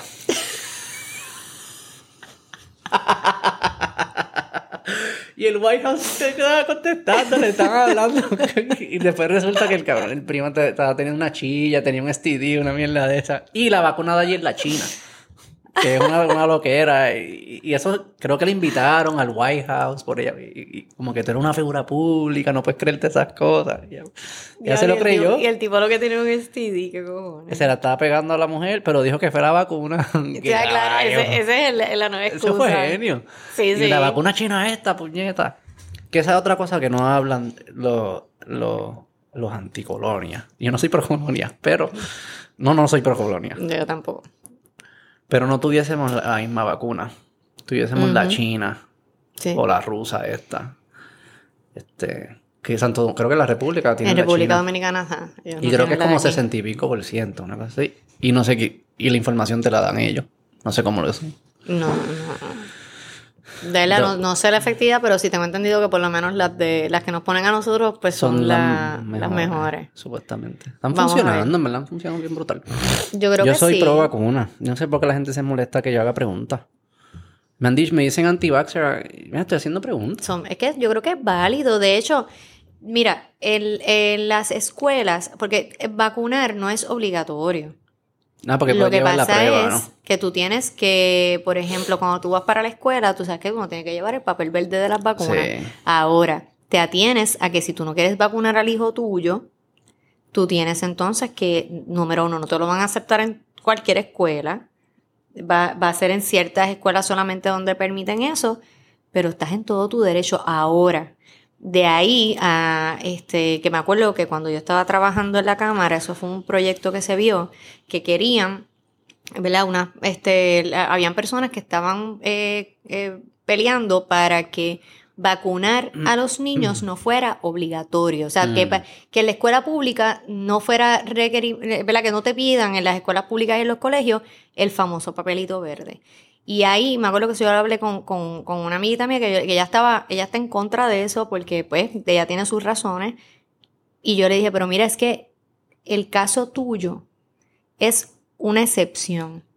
Yo no puedo decirle a las madres que les importa un pepino que no vacunen a los nenes, porque se- si, si, si, se si se lo dejo a ellas, ellas no los van a vacunar, no por las razones tuyas, que son completamente válidas y estoy de acuerdo.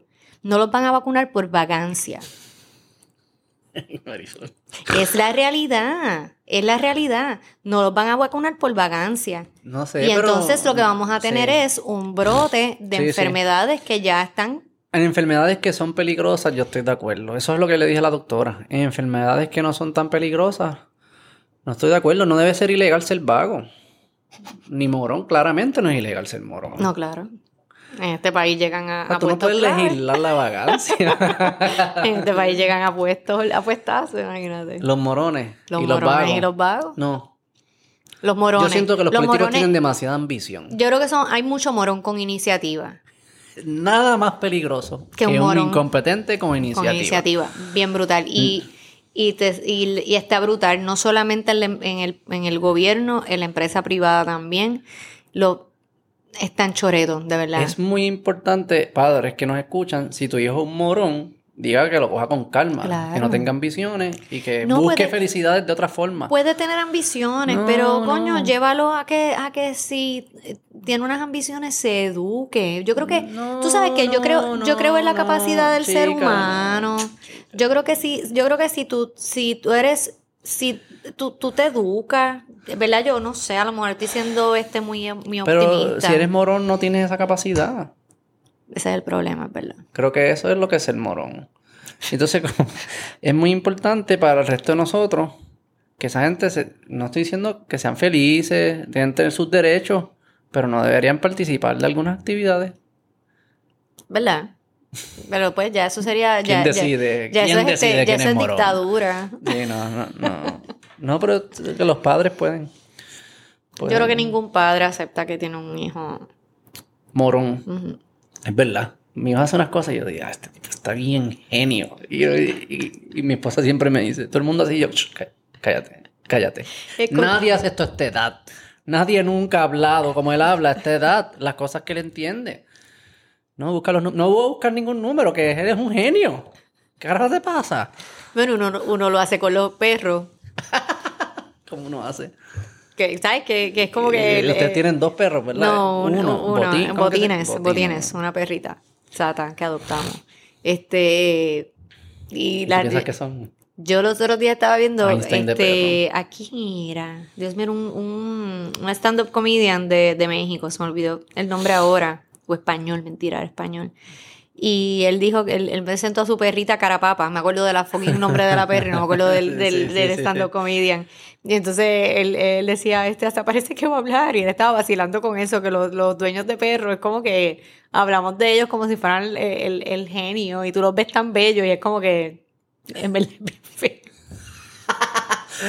Pero eso pasa con los bebés también, que son, que Claro. son chiquitos. Eso de que tú lo ves con los ojos de- del corazón, ¿cómo es que se dice una sí, con los de ojos del alma. Yo no sabía. Yo no sabía que era tan cierto hasta que, que vi fotos de mi hijo ahora que tiene tres años. Yo vi las fotos de cuando él tenía un año. Diablo. Tipo, estaba off. Y es bello ahora. Y ahora tengo una nena y pienso que es lo más bello del mundo. Tiene siete meses. Sabrá cuando cumpla tres, miro para atrás. Es verdad. Son feos. Bueno, Los bebés son feos. a mí mi bebé era lindo. Y sigue siendo lindo si ves esas fotos viejas. Mm, Eh, sí. Digo, obviamente cuando acaban de nacer, pues no, porque están, este, son como bien hinchos y tienen como una... Mi hijo nació violeta. Ajá, Violeta más o menos. ojos claros. No, mi el mío tenía los ojos oscuros, pero era así como un tono como violeta y yo, ¿qué? La mía. Era violeta con ojos así esos de alemán, como que bien claritos azules, que ya no los tiene así, yo no sé dónde. Carla, tú me las- como, como Esto- un, esto como, un- mío. como Barney alemán. Eso parecía como el hijo de un Barney alemán. Y, y es, es como Ginger ahora. Es como Morobe, de Morobe. De Morobe. Hay Gingers en Morobe. Eh, yo, te- yo tengo una amiga que su familia son, este, colorado. Colorado, Sí. chito. Eso se los bulean bien, cabrón. Pero es un buleo bobo también. Una bobería. Y se- eh, sí, sí, yo- es que, sí, eso es un buleo bien zángano. Ya, chito, está bien, whatever. Es que- Soy es- chito, que se joda. Es que la- a todo el mundo, antes todo el mundo lo bulleaban. A mí me, a mí me, me vacilaban por las hincheras. ¿Cuán importante es el bullying? Yo creo que el bullying es Defina- una... Hay que definirlo bien. de- depende, sí. depende. Porque hay, hay bullying que son, sí son peligrosos, que Mm. terminan en, en suicidios, este, que son una cosa eh, mala. Sí. Pero esos bellones zánganos que le pegaban a uno, o sea, que como a mí me decían como que el sol es gratis. Ajá, Estupideces así todos los días, todos los eh. días. Y pues, lo más terrible que yo hice fue con unas insolaciones brutales en la playa de Vega Baja, allí tira así como una lagartija.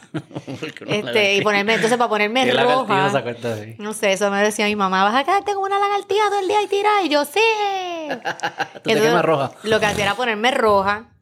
Y a lo, qué sé yo, después venía y me pelaba, mudaba toda mi piel, hinchera habitual. Una culebra. Y volví a ser hincha. piel. Y yo después, pues obviamente, en- a- llegué a, a- a los veintipico y dije, mira, ya se acabó. Yo no voy a Soy perder. hincha. Soy hincha. ¿No te gusta verme? No me iba a miras. las hinchas. Podía ser también. a También. las hinchas. Es que eh, se cancela, porque las, Las las, por lo general son hinchas. Sí, yo no sabía. Las Estoy aprendiendo tanto. Es que la, la, la, en, en Puerto Rico el, En la eh, montaña. a la, la montaña este, son hinchos, hin- como te dije al principio, hinchos y, y taínos. Y ojos claros, alguna gente también. ¿no? También, sí. Yo tengo primos de ojos claros. Yo obviamente pues no eres de esa parte. Qué curioso. Pero el bullying, hay algo de esto que hay, eh, yo, yo no sé diferenciar cuando tú, cuando, cuando se fue de la mano, o, o si fue que se fue de la mano, o si fue que la persona no tiene las habilidades de, de aguantar. Y sé que hay diferencias, Ujú. hay veces que se da la mano. Cuando en los extremos es bien fácil Claro. identificarlo, pero siento como que hay un elemento de que si me privas de esto, nunca aprendo Ajá, a vivir con esto, exacto. ¿entiendes? Entonces cada vez soy más débil. Yo creo que es que eh, el, eh, llevaron a, llegaron a llamarle bullying a cosas que realmente no lo son. Que simplemente son vacilones de chamaco y de pegar vellón. Pegar un vellón no es un bullying. No es bullying, punto. Y otra cosa, ahora con. Las redes sociales se da mucho que cualquiera se envalen detrás de un teclado, detrás de un celular, cualquiera se envalentona. y dicen, te, te insultan, este, a nosotros nos pasa. En el, en el podcast yo tengo una loca que siempre escribe, me- siempre escribe o me escribe algo que... Y yo, Dios mío, esta niña, esta mujer tiene que ir a un psicólogo, pero Roche, ¿Qué es lo que a la gente le, le molesta a ustedes? eh, es que depende, cada, depende de la persona que sea. Este, Yo- yo- a mi mamá no le gustaría. Pero que le moleste al punto de desearles mal. no, y no, no, y gente que ve el podcast, o sea, si a ti no te gusta el podcast, No ¿por qué lo consumes? Na- eso es lo que la gente... No, no- tú no estás obligado a consumir estas cosas. No estás obligado a consumir nada, incluso Nada. cuando tú, nada, si tú, si tú vas, vamos, ah, te cae mal Jay Fonseca, pues mira, tú cambias el canal, tú cambias la emisora, tú no bajas el app de Jay, te molesta Molusco, no escuchas el programa, te molesta, qué sé yo, Ferdinand, pues no, escu- no No escuchas entiendo, sus cosas. exacto. No entiendo cuál es la complejidad. Es fácil, o sea, porque es hasta a nivel de televisión, de radio, si no te gusta algo, no lo consumas. Yo creo que, es que también se crean salvadores y es como... No es que no me gusta, es que es peligroso que esta gente tenga una plataforma, una voz. Entonces no es que yo me salve yo solo, es que yo tengo que asegurarme que no contagie a los demás. Y es como que este te crees como un mesías a salvar, vienes a salvar aquí la moralidad de todo el mundo. Sí. Sí, es como, es como la gente que, que pelea con los reggaetoneros. Mira, ni Bad Bunny, ni Farruko, ni Don Omar, ni ninguno de ellos te tiene que criar a tus hijos. Digo, si tú como padre eres tan porquería que tú necesitas que el ejemplo de tu hijo sea Bad Bunny, Eso es un los modernos deben tener hijos. eso es- pero qué fácil se, se reproducen. Es como los podcasts. es bien fácil de hacerlo y no todo el mundo debe tener uno. Eso lo dijo un comediante, Neil Brennan, un comediante de, de eso de los esos de los podcasts y los niños, como que es lo mismo. Ah, Eh, pero sí. y los pero ya ustedes están como que no les como que si los, los tratan de cancelar es como que al, al contrario, whatever, que se Ya jodan. sobrevivimos una. Y estuvo de pinga ¿Les afectó personalmente? Eh, siempre- Digo, tuvo consecuencias profesionales. Sí, en para el, Alexis. este, pues en el, ¿verdad? Pues ahí se, se, se, se perdió parte de un ingreso este, en casa. Gracias a Dios no era que él trabajaba full time ahí, no fue que, tú sabes, dejamos de comer, ni pagar la renta, ni pagar nuestras cosas, ni nada, gracias a Dios. Este, pero sí, pues hubo una pérdida de un ingreso ahí. Pero más allá de eso, sí, eh, eh, jode, porque tú sientes que tú, a mí me, yo creo que lo mejor que pasó en ese momento era que estaban las mascarillas y, Ah, Ya tú y- temías salir. y yo, yo, sabes que no era que me temía que me fuera a hacer daño, es que es el tú sentir que te observan por las razones equivocadas, por las razones que no son buenas, es, eh, es incómodo. Y, el- y esto, gracias a Dios, por lo menos eso sí yo agradezco que para ese tiempo La ya mascarilla. las mascarillas este, me, me ayudaron mucho Porque a... pensabas que no te podían identificar tan fácil. Porque pensaba que no me podían identificar tan fácil, lo cual tampoco es cierto, porque nosotros hemos estado en sitios de tú eres fulana. Y, este, pero sí es, es incómodo, pero, eh, y de hecho, si para mí lo fue, para Alexis fue más difícil todavía porque a él le cayó la peor parte. Que de hecho a mí, a mí gente me llegó a insinuar como que, ah, como tú te sientes que por tu culpa y yo como que, cabrón, ¿tú piensas que yo por joder subí el, el post donde no era? ¿Qué- pu- pu- ¿Te hacen eso, verdad? ¿Te Sí, a mí me han pregunta? preguntado eso. ¿Gente que te conoce o gente Gente que me conoce. No es lo más brutal que gente que me conoce, no es gente random. Por tu culpa. Eh, O sea, por tu culpa lo que... Y yo, pero es que eso no... Ese, número uno, eso no se hizo con ninguna intención. Número dos, él no tenía nada que ver. A él lo alaron. A él lo ala una persona que... Sí, que tenía una riña con él Que, por que, que a él lo ala un político que en lugar es de eso, estar... Es, un político. Un político distinto, que en lugar de, de estar pendiente a su campaña que estaba corriendo, en lugar de, de- de enfocarse en esas cosas, tú estás peleando con una persona por Twitter, con un podcast. Tú sabes, no es que estás peleando con, con, con Georgie Navarro. Sí, o sí, sí. con Rosselló o con el otro, no. Tú estás peleando con nosotros. Tú sabes. Es como que o sea, ¿qué cuán, chiquito, cuán, cuán, ¿me entiendes? Este, Entonces, para Alexis estuvo fuerte, entonces. eh, fue fuerte, pero a- a él demostró que cuán fuerte él es. Que eso es lo importante. Wow, te hablas como una mamá. No, pero es verdad, es verdad. No, está bien. y- me alegro que estés Él- él orgullosa. de- él demostró pero cuán me- fuerte me él es. señalaste como que... Y es lo importante, antes de que digas cualquier mierda. o sea, que él demostró... Y él duda como que fue... eh, él... O sea, como que él dudaba que... O sea, él en algún momento dijo como, diablo, esto está cabrón. O fue como que firme, fuck it, esto es lo que hay. Siempre fue firme. Mm. Siempre fue firme. Claro que eso no significa que no le dolieran este, estupideces que dijeron, el fracatán de mentiras que dijeron, este, las cosas sacadas de contexto. Este, obviamente él habló con los nenes porque nosotros tenemos unos adolescentes que sí tienen redes sociales. Este, y antes de que le llegaran lo que no le tenía que llegar, nos sentamos con ellos y, y, y se les habló de lo que estaba pasando. ¿De dónde viene esa mierda de cultura de estar matándonos así? Digo, sé de dónde viene, porque antes la vida era bien, Ah, era, era- de eso. Antes los mataban en la plaza, ahora te matan en Twitter. Es un elemento de. De las fucking redes. En verdad, las redes sociales están al garete. No quiero hablar de esto, siempre termino hablando de las odias redes sociales. Este. Estaba escuchando un podcast que a veces que hablaba de un concepto que se llama luxury beliefs, como es como creencias que, solamente que, que solamente se pueden dar las personas que como que le va bien la vida. Te voy a decir Ujú. ejemplo. ejemplo. Eh, por ejemplo, Defund the Police, que fue bien grande en Estados Unidos. Defund the Police, Defund the Police. Cuando hicieron encuestas de quiénes son las personas que más están a favor de Defund the Police, son personas de comunidades ricas, de universidades, como que gente que no se dan cuenta que el police con sus cosas malas hacen servicios para Ujú. comunidades que son importantes. Y entonces como que, ah, fuck it, difunde police, que se joda así todo el mundo difunde police. Y es claro, pero tú no estás viviendo en un lugar que la policía ayuda Claro. y protege. Y- Y, y entonces way- cuando le das y quien se va a joder no son ellos, son, las otras de- personas. Ajá, no, y otra cosa.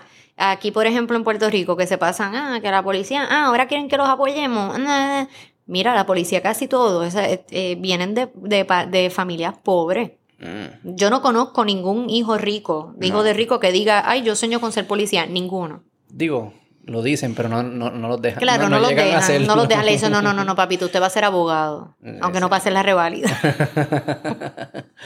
Pero sí, los policías, sí.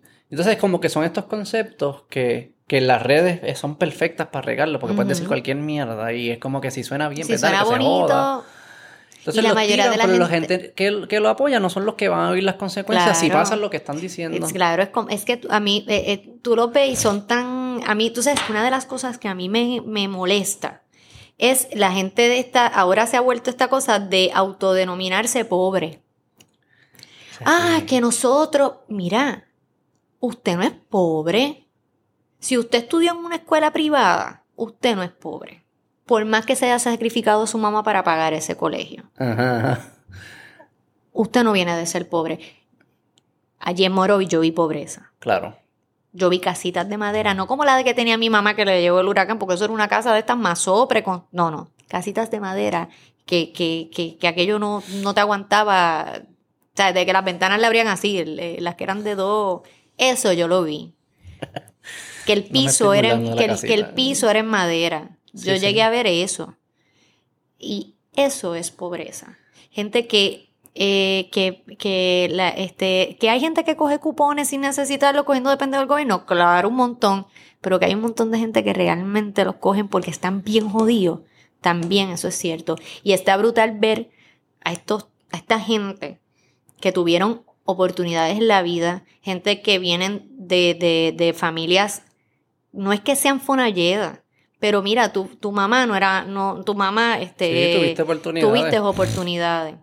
Sea, No vengas a jugar a ser pobre y a, a- a hacerte el más. Tú puedes sí estar de acuerdo, tener unos ideales, qué sé yo, eh, creer en el ambiente, eso no hay ningún problema, pero no vengas a pintarte como si tú vinieras del, de, de, de allí de- del camino Los Romeros en Caimito y te jodiste este, estudiando y toda la cosa y hoy día no, eso no es cierto. Y hay dos cosas ahí, porque está lo que tú dices y también está el elemento de...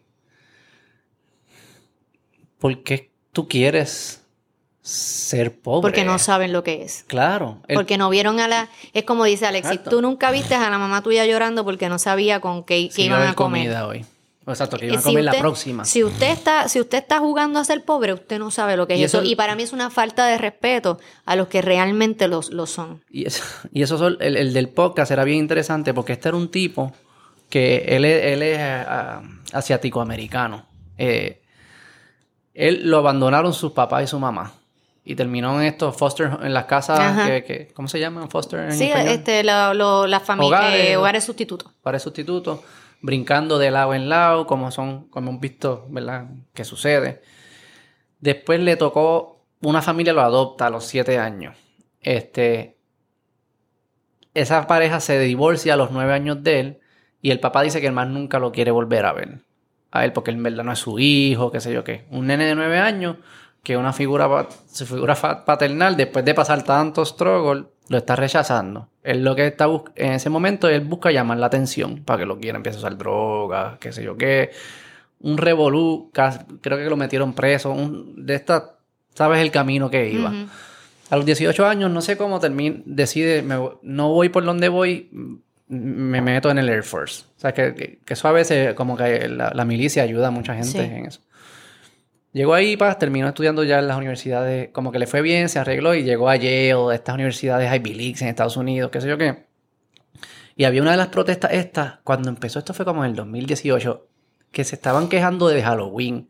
Sea, Como que dice, un profesor escribió, mira, le escribió a los niños, mira, mira, mira, mira. Halloween es un relajo. La- ¿Sabes? Si alguien se pone una pluma de indígena, como que no se ofendan, como que Ajá. cójanlo con calma. Te puede molestar, pero no, como que ese era un email que le escribió a los estudiantes. ¿Para qué fue eso? O sea, los estudiantes se encabronaron. ¡Ah, qué carajo es esto! Y este muchacho no entendía porque la gente es que estaba molesta. Y entonces él, se- él hablaba con estas personas y, y con los otros estudiantes y él- les decían a él, es que tú no entiendes porque tú, has- tú eres privilegiado. Y es como, ¿de qué puñeta tú me estás hablando? ¿De qué hablan estas personas? Y otra persona le decía, no es que tú, es que tú no has sufrido como yo he sufrido. Y, y él dice algo bien par- parecido a lo que ustedes están diciendo.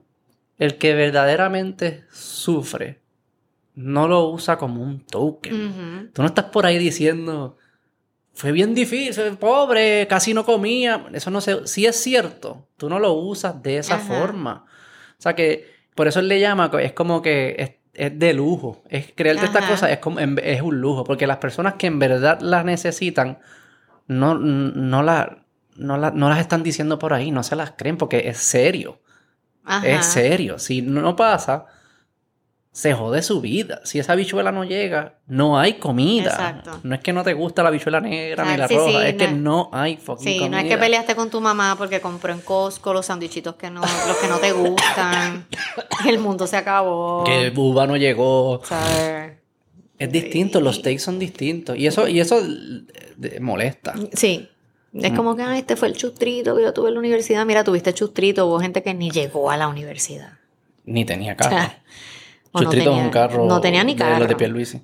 Exacto. Sí, sí, un estartalado. ¿Cómo él dice esas cosas? Eso está En verdad, primero, no sé por qué la gente le...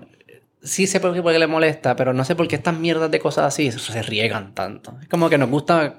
Porque eso fue un speech que él dijo ahí y sé que encojona de una fibra. No estoy diciendo lo que dijo está bien, pero siento que es como que... Esto era portada de los periódicos. Sí, ¿qué sí, es que esto? eh, yo creo que lo que pasa, eh, yo, yo hablé de eso en el, en el podcast, porque a mí me parece una, es como que mira, quítale el, el fucking arbitrio si te da la gana. Sí. Pero entonces vi una noticia, no sé cuán- no sé si eso vaya, creo que era como un proyecto o era algo que se estaba rumorando, no, no, no sé bien, que le iban a poner entonces un arbitrio a los híbridos y a los eléctricos. Y es como que, ¿En verdad? Se supone que a los híbridos y los eléctricos, tú al contrario, hagas que la gente los compre porque el planeta se está jodiendo. Tú sabes, Sí, y sí, yo sí, creo que son mejor opción y la gasolina está bien cara, toda la pendejada. Este, pero le quieres quitar el, el, el arbitrio al Lexus, está bien. Yo no tengo problema Sí, con sí, que le quites el arbitrio al Lexus, pero hay otras cosas que por el, la razón que él da, que es que cuando los turistas vean que los carros están talados, eh, a mí lo que me, me de esto es el reflejo de lo que es el, el boricua. Los otros días estaba escuchando una entrevista que le hicieron a Brian Villarini. ¿Sabes quién es Brian Villarini? No sé nada. Él es No, este, este maquillista que él, él tiene una personalidad súper chula, él sale en, en Instagram, entonces ahora sale en televisión. Ok, ok. Este, a mí me, yo soy súper fan de él. Ok. Pero él lo, estaban, lo entrevistaron en, en Hablando Pop. Y él dice, él está, estaban hablando de, de ¿verdad? los precios de los maquillistas y qué sé yo qué, y él dice que en Puerto Rico hay mucho pobre que se cree rico. Mm. En Puerto Rico, si tú te fijas, el, el, ¿tú te acuerdas cuando la fiebre de la, de la ropa, de la accesorios y las cosas de Brito? ¿No te, acu- ¿te acuerdas de eso? Como 2000... 2010, 11, exacto, sí, por sí. ahí. Sí, me acuerdo. me Eh, acuerdo. de cuando la, la fiebre de las Louis Vuitton, entonces tú veías a esta señora bajándose de la guagua de la con una Louis Vuitton. Eh, el mercado de las cosas fake en Puerto Rico. ¿Sabes que una vez yo fui a comprar en un fast food y yo veo a la muchacha, eso fue hace par- unos cuantos añitos atrás, ella tenía una cadena Pandora, pantallas Pandora, que si la pulsera Pandora, y yo, diablo, yo no tengo ni, ni una fucking este, pulsera Pandora con un charm, nada, no tengo. ¿Cuánto pagan Y, y, ajá, para irme a trabajar para aquí. Y es que aquí el, el mercado de las cosas fake es bien lucrativo, Mm, porque al mm. puertorriqueño le encanta aparentar. Una cultura superficial, ¿verdad? Es bien superficial, es mucho pobre con, con que se cree rico, como dijo él. Entonces, cosas como las que dice Santini son, eh, Santini, mira yo, Pierluisi, son reflejo, son reflejo de, de, de ese aparentar que tiene el puertorriqueño, que cuando tú vienes a ver esto, Sí. pues ya filosofando un poco, cuando tú vienes a ver lo que nos llevó Ajá. a la deuda que tenemos y que estamos bien jodidos, fue eso mismo. ¿Cómo Puerto Rico se endeudó? Ellos se pasan, la gente aquí se pasa con el, ah, que si la deuda, que si la deuda, mira, sí, a lo mejor hay una parte que fue ilegal, pero vamos a ser honestos, a nosotros nos embrollaron los políticos por décadas porque les prometieron a la gente mierdas que no podían, que el país no podía sostener. Tren urbano, que si este carreteras por aquí, que si esto por allá, no podían sostenerlo. Nos Sí. embrollamos.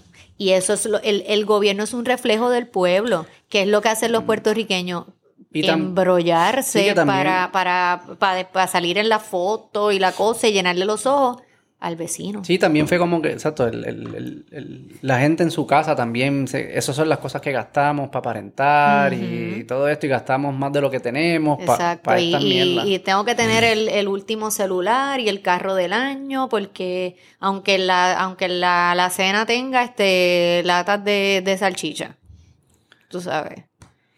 Y, y de verdad una Sí. mente, es, es Lo que a mí me estaba loco es, pues yo estoy de acuerdo, lo que él dijo, lo que era como que, o sea, ¿a quién se le ocurre? Es como que lo que él estaba asociando eran Ajá, cosas bien era bien- raras. era- Como- y eso era un speech que él estaba, ¿quién escribió esta mierda? No, fue que él supuestamente, él, yo no sé dónde rayos él dijo eso, no me acuerdo ahora. eh, Fue algo de este, economía de esas mierdas que hacen. Porque fue que él está, él, él dijo que él, él tuvo conversaciones con el, con, con el secretario de Hacienda y que le sugirió eso. Yo puedo entender que tú quieras No, no, no, pero no, yo no puedo entender. O sea, tú No, no, que, que tú, que tú quieras eliminar un arbitrio. Ah, sí, no tienes que la excusa. eh, Pero la excusa es estupidísima porque nadie en su sano juicio dice, ay, fíjate, me voy a aguantar de comprar el Corolla porque ya mismo le van, le quitan el arbitrio al Lexus y lo puedo comprar. Mira, el que, el que no te puede comprar un Lexus no te lo puede comprar. Y, no te- Y el que compra el Lexus te lo va a comprar con todo y pero La excusa es imagínate como que él ahí como que llegando a la, a la oficina del, del de turismo, no sé si es un secretario, qué sé yo, el de turismo. Mira, ¿qué ideas tienes? Ah, no, yo creo que hay que quitar el arbitrio porque sí, como que eso va a hacer que la gente compre carros más chulos y, y la gente ni, y la Y los gente se va, los turistas Ajá, les ya le va a encanta ver. BMs en la calle. Sí, se va, y ellos se van a enterar, ¿verdad? Como que se van a enterar de No, New y- York que los, ahora en Puerto Rico lo que seguía es... Sí, olvídate, somos Dubai. ¿Qué, qué mierda de idea? ¿De dónde sale la No, y, idea? y by the way, tú sabes que en Puerto Rico, este, la cantidad de gente que compra carros caros sin poder pagarlo Ah, es bien alto. es alta. Yo, este, no voy a obviamente a mencionar marca, pero yo trabajé una marca que una vez, este, esta persona que es de, de autos de aquí de Puerto Rico, nos, nos dice, mira, la de cantidad de gente que compra esta guagua eh, y después vienen a reclamar porque, y cuando tú vienes a ver, le hicieron el cambio de aceite y filtro en el Quick Loop de la esquina. Las gomas que tiene son de la gomera del otro lado. Con, pues obviamente, si usted no tiene, no es solamente pagar la, el, el préstamo, es que tú tienes que tener el mantenimiento de ese carro.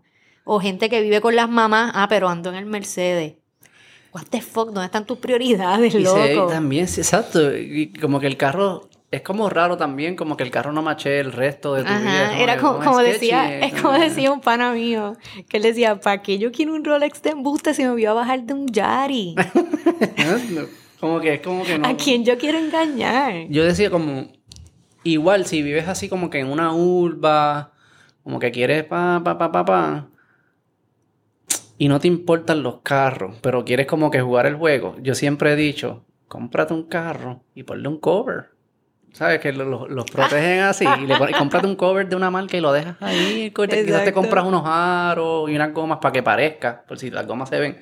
Le pones el cover. Ya está. Te ahorras como 60 mil pesos. Y es que es tan tonto, como, como la gente la define, el, a mí no me, Es de la verdad, felicidad. Y, pero es mentira, porque no es feliz. Es lo que se creen. Es una droga. Eso es de las cosas que tú dices. Eso pasa mucho. Ahora de, de adulto a mí me pasa como... No eso de, de la droga ni del carro. sino como decir... Ah, como que estoy triste. eh, si tan solo pasara esto. Pasa. Ah, sigo triste, puñeta. Sí, si tan solo pasara esto. Pasa. Sigo triste. Es como que, cabrón, no puedes, no puedes definir tu felicidad y tu vida como que siempre esperando que pase algo. Como que tienes que, tienes que valorar lo que está pasando ahora. Y, pero si dices, no, si, ay, si tan solo me compro el carro. Te compro el carro, vas a ser triste. Sí, Si estabas triste y tenías miles de relaciones, el jodido carro ese no hace magia. exacto. Vas a ser un pendejo igual. Pero un carro caro y lo debe. con deuda. Guía guilladito, exacto, pero con, con- con la deuda. Mira, para irse, tírame uno, uno de los temas que esté pasando hoy en día, ponme al día con algo que yo debo saber. Que no sea tan como que tan específico de ahora, porque esto sale como en tres semanas. Y- A diablo, me la pusiste difícil. ah, tí- tírame algo ahí, tú tú sabes, ese es tu trabajo. Pues tú sí, no llevas la lista al podcast. No, yo llevo, yo llevo los temas, el orden. Ah, pero, se- Pero se quien todo. elige, quien elige los temas es Alexi. Ah, ok. Él es el que está, este. Pero dime algo. Es que no sé, yo no estaba pendiente. Esta semana, esta semana yo he estado bien, este, bien rush en el trabajo. De verdad que no. Yo sé que pasó algo ¿De qué se con están Bad, Bad quejando? Bunny tiró algo. De, déjame ver. de qué Sí, dime de qué se están quejando. Déjame ver si encuentro aquí algo. Porque de verdad que ahora mismo no, no, no me acuerdo así de nada. Un coquito, este, un poquito más. Coquito bueno. Empezó Sí, la está está súper bueno. Yo no sé por qué la gente se está quejando ahora mismo. Ah, lo del mono de Santurce. Ajá. Este, no sé si lo viste. Sí, lo vi que se escapó un mono. ¿De dónde es que se escapó? No sé, este, pero estaba, estaba por Santurce, no sé si lo han cogido, me imagino que en el, en el podcast vamos a hablar de eso. Este, pero de verdad que yo he estado, yo casi esta semana, y te lo juro, que he estado entre el trabajo, el live que tenemos en, en diciembre, el 3 y Tienen un 4, show. el 3 y el 4 de diciembre en el Teatro Braulio Sí, ya está Castillo. vendido cuando salga esto. whatever. Sí, no, no, es que ya, ya lo que Ya quedaban, quedaban dos o tres boletitos así, este, sueltos. Este, pero sí estaba, estaba sold out. Este, ¿Y es un show o qué hacen? ¿Que van es- a grabar un podcast live? o eh, van no, este, esta vez venimos con el concepto de una noche noventosa, este, donde vamos a estar, ¿verdad? Es un viaje. Como sketches y a los 90. No vamos a hablar de temas como hacemos este en el podcast, pero van a ver otras cositas, ¿verdad? Como este otras cosas, no tanto así como Nice. sketches, pero sí, van a ver ¿Estás este. Estoy cagada. ¿Te meten un gomi o algo así antes? No, ni loca. Yo lo, cuando nosotros tenemos que, que las veces que lo hemos hecho, eh, a mí no me gusta ni beber. Tú eres control freak, ¿verdad? Un poco. Un poco. Y me y no puedo, no puedo sentirme que estoy, sí, es verdad, soy un poco control freak. No puedo, sabes, yo eso de beber para treparme en esa tarima es como que, mira, ya el hecho de tener que treparme ahí frente a un montón de gente es suficiente como para también este añadirle algún tipo de Pero ustedes han hecho los lives. Sí, nosotros, nosotros fuimos unos atrevidos porque el- eh, cuando el podcast lo que llevaba eran, ¿qué? Dos, tres meses. Nosotros hicimos el primer live en Ojalá, en Cagua. Que la entrada, ese dijimos, mira, vamos a poner la entrada gratis porque nosotros somos unos locos que estamos haciendo esto, vamos a ver si la gente llena. Llega, aquella pendeja se llenó. Después hicimos uno en Latidos, lo que era Latidos ahí en, en Santurce. Ese sí lo vendimos. Este, y se vendió completo y nosotros, coño, la pasamos brutal. Entonces después vino el del ambasador, que ese lo hicimos, ese fue un, este, hicimos eh, un recuento del año. Este, ya ese fue, pues, me, este, pues, se produjo, fue más, una cosa mejor hecha. Este, Alexis Sebastián estuvo a cargo de, de todo, estuvo Luisito Vigoro, pues ese tiempo el ambasador, él era el que lo, el que lo, ¿verdad? Administraba. Por la pandemia no pudimos hacer eh, ver- Más ver- live, sí. más live. Este, y entonces, pues ahora ya que las cosas abrieron, pues vamos, vamos a, a hacerlo. Y entonces es en el Teatro Braulio Castillo, en Bayamón.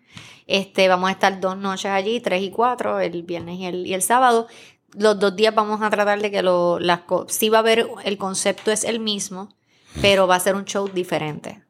Pero no, no, me imagino que son audiencias distintas, ¿no? Eh, sí, A menos que haya un huele bicho. a lo mejor uno nunca sabe. No, debe haber, sí, súper fan. No, claro, pero este, pero nada, van a ser dos, el concepto es el mismo, Qué el cool. rundown va a correr básicamente igual, pero Do- se ¿Cuánto van a tocar ¿Dos temas. algo así? Este, todavía no sé.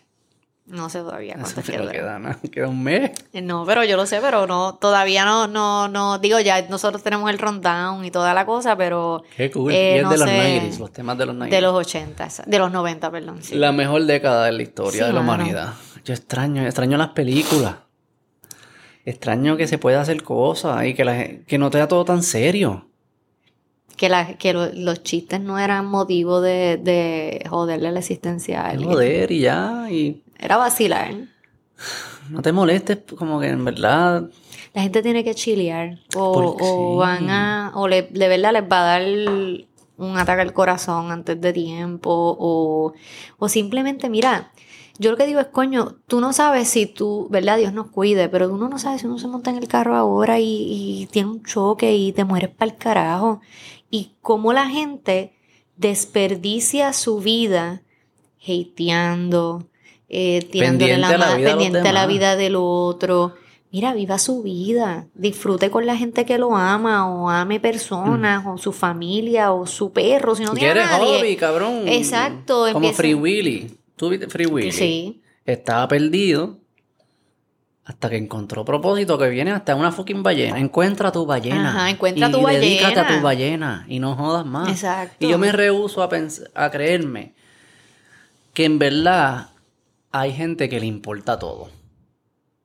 ¿Sabes? Yo, a mí hay cosas que me importan y la gran mayoría no me importa. No es que no sé, no es que sé que algunas están bien y otras, pero que me importa el punto que yo me voy a mover. Ujú. ¿Sabes? Como que hay, hay cosas que me deben, y como que se me hace difícil que sea Y importante. otra cosa, ¿Cómo yo no sé, yo no sé, yo no sé si a ti te pasa, pero yo esa gente que la veo con esta moral y que ellos se hacen los más sufridos y los más preocupados por las demás, yo creo que son malos en verdad y lo que están es tratando de, ese es el, el Claro esa es su malos. fachada, su Sí, máscara. es un disfraz. Es, un disfraz, la mayoría. disfraz. Y están creando el monstruo que los va a matar a ellos mismos. Sí. Eso es lo que ellos no se están dando cuenta. Porque esos monstruos se comen a sí mismos. Esos Sí, se consumen a ellos mismos. Porque busca- siguen buscando. Siguen, hay una. Hay una. Hay uno- unos científicos que, que estudian evolución. eh, que, que- que explican que la razón que, por la cual eso pasa es porque los humanos hemos desarrollado la habilidad de cuando estamos buscando algo y hay escasez, ¿verdad? Piensa que estás en un en Morovis caminando como se come allí, pues, cogiendo las frutas del árbol. Comiendo guayaba y hacer guayaba. Pero piensa que está así hace tiempo, cuando no había comida. Que en verdad era, no sé si iba a haber comida hoy. Antes era así la vida de todo el mundo. Y estás buscando acerola y de repente hay escasez de acerola. Tu cuerpo se va ajustando y empieza a ver cosas que se parecen a acerola y dice, yo creo que eso es una acerola. Porque como hay poquitas, tú tienes que crear la habilidad de arriesgarte con algunas a ver si terminan siendo acerolas, porque necesitas comer. Ajá. O sea que tenemos la habilidad de ver de cambiar las definiciones para creernos que hay algo ahí que en verdad no lo es. Eso pasa mucho con el racismo hoy en día. Este, en, en Estados Unidos y aquí yo no sé, en verdad en Estados Unidos y el del machismo que existen, no estoy diciendo que no existen, pero empiezan a encontrarlos en lugares que era como que caballo, Sí, ahí sí, no hay, hace- eso hacen no es el, racismo. el cherry picking. Es el cherry picking, porque están buscando, como en verdad, el progreso de la raza ha sido bien, hay mucho trabajo por hacer, pero es muy distinto a como era antes. O sea, no me pueden decir, gente que me dice, estos son los peores tiempos, caballo. La gente que había, era bien. Los esclavos no eran como que estoy esclavo, no, eran esclavos. Significaba algo. Hello. No puedes decir que ahora es lo mismo. Rosa Park. Sí. Que ya tenía, o sea, la gente negra tenía que sentarse en una parte y la parte del frente era Pero hay gente que se cree que existe la misma cantidad de racismo. Y como que, cabrón, ya tú, claramente tú estás cogiendo cosas que no eran, que no son, y le estás diciendo que es racismo. Y les encanta, y aquí en Puerto Rico ese grupo les encanta traer cosas de allá acá. Yo no estoy diciendo que en Puerto Rico no sí. haya racismo, Sí, no, no, pero no, aquí, yo tampoco. pero también lo, pero yo creo que lo, Esos movimientos así, tú dices, esas ideas. eh, lo, lo, sí, esta, esta gente, los woke, que quieren como que traer, como si acá hubiese sido igual que allá, y no, no. Y lo que ellos eh, no entienden es como... Yo siempre... No es atractivo ser parte del equipo. Como que, tú sabes, como... Tú puedes decir lo que tú creas de los capitalistas, de los comunistas, de esto. Pero tenían como un cuento que sonaba como que, ah, coño, si se logra, hay una cosa cabrona. Yo no sé qué es lo que ellos, los woke, cuál es su, cuál es tu utopía, no entiendo que a dónde tú quieres que, que- No sé. a, a- a dónde es que es esto. Y yo siempre digo, mira, si yo me uno a tu equipo y ganamos el juego, en la fucking parada va a caer el fucking confeti del, del techo. Y, y nosotros celebrando más y tú decir, ah, no, no se puede celebrar porque el confeti es de plástico. O los colores no están representados. Y yo, Ajá. cabrón, ustedes no, no saben celebrar. Por eso es que nadie quiere estar con ustedes. Porque son aburridos. Son bien party pooper. Son aburridos. Marisol, ya vamos por ¿cuánto? dos horas. No sé si, vamos, yo creo. ten- Sí. Tienes que ir a cuidar a tu. No, yo tengo que ir a grabar el, el hacer el live que nosotros hacemos todos los jueves. pa' ¿A qué hora es? A las nueve. Ah, wow. Gracias por venir.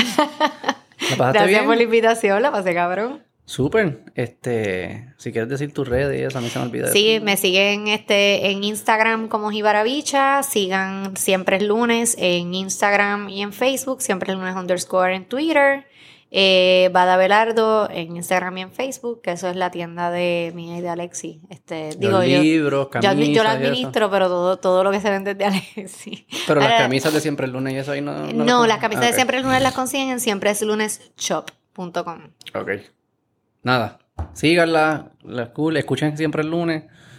No a, Ay, síganos hacen- en YouTube. Ajá. Ah, exacto, veanlo en YouTube. Es mejor para Sí. ustedes, ¿no? Veanlos en YouTube. eh, la van a pasar bien. En verdad es para pasarla bien y ya. Claro, no es para aprender nada, es para pasarla bien, para reírte un rato, pa' para, esperar, para empezar el, el lunes pompeado. Ya. Gracias, Marisol. Un abrazo. Bye. Gracias a ti, bye.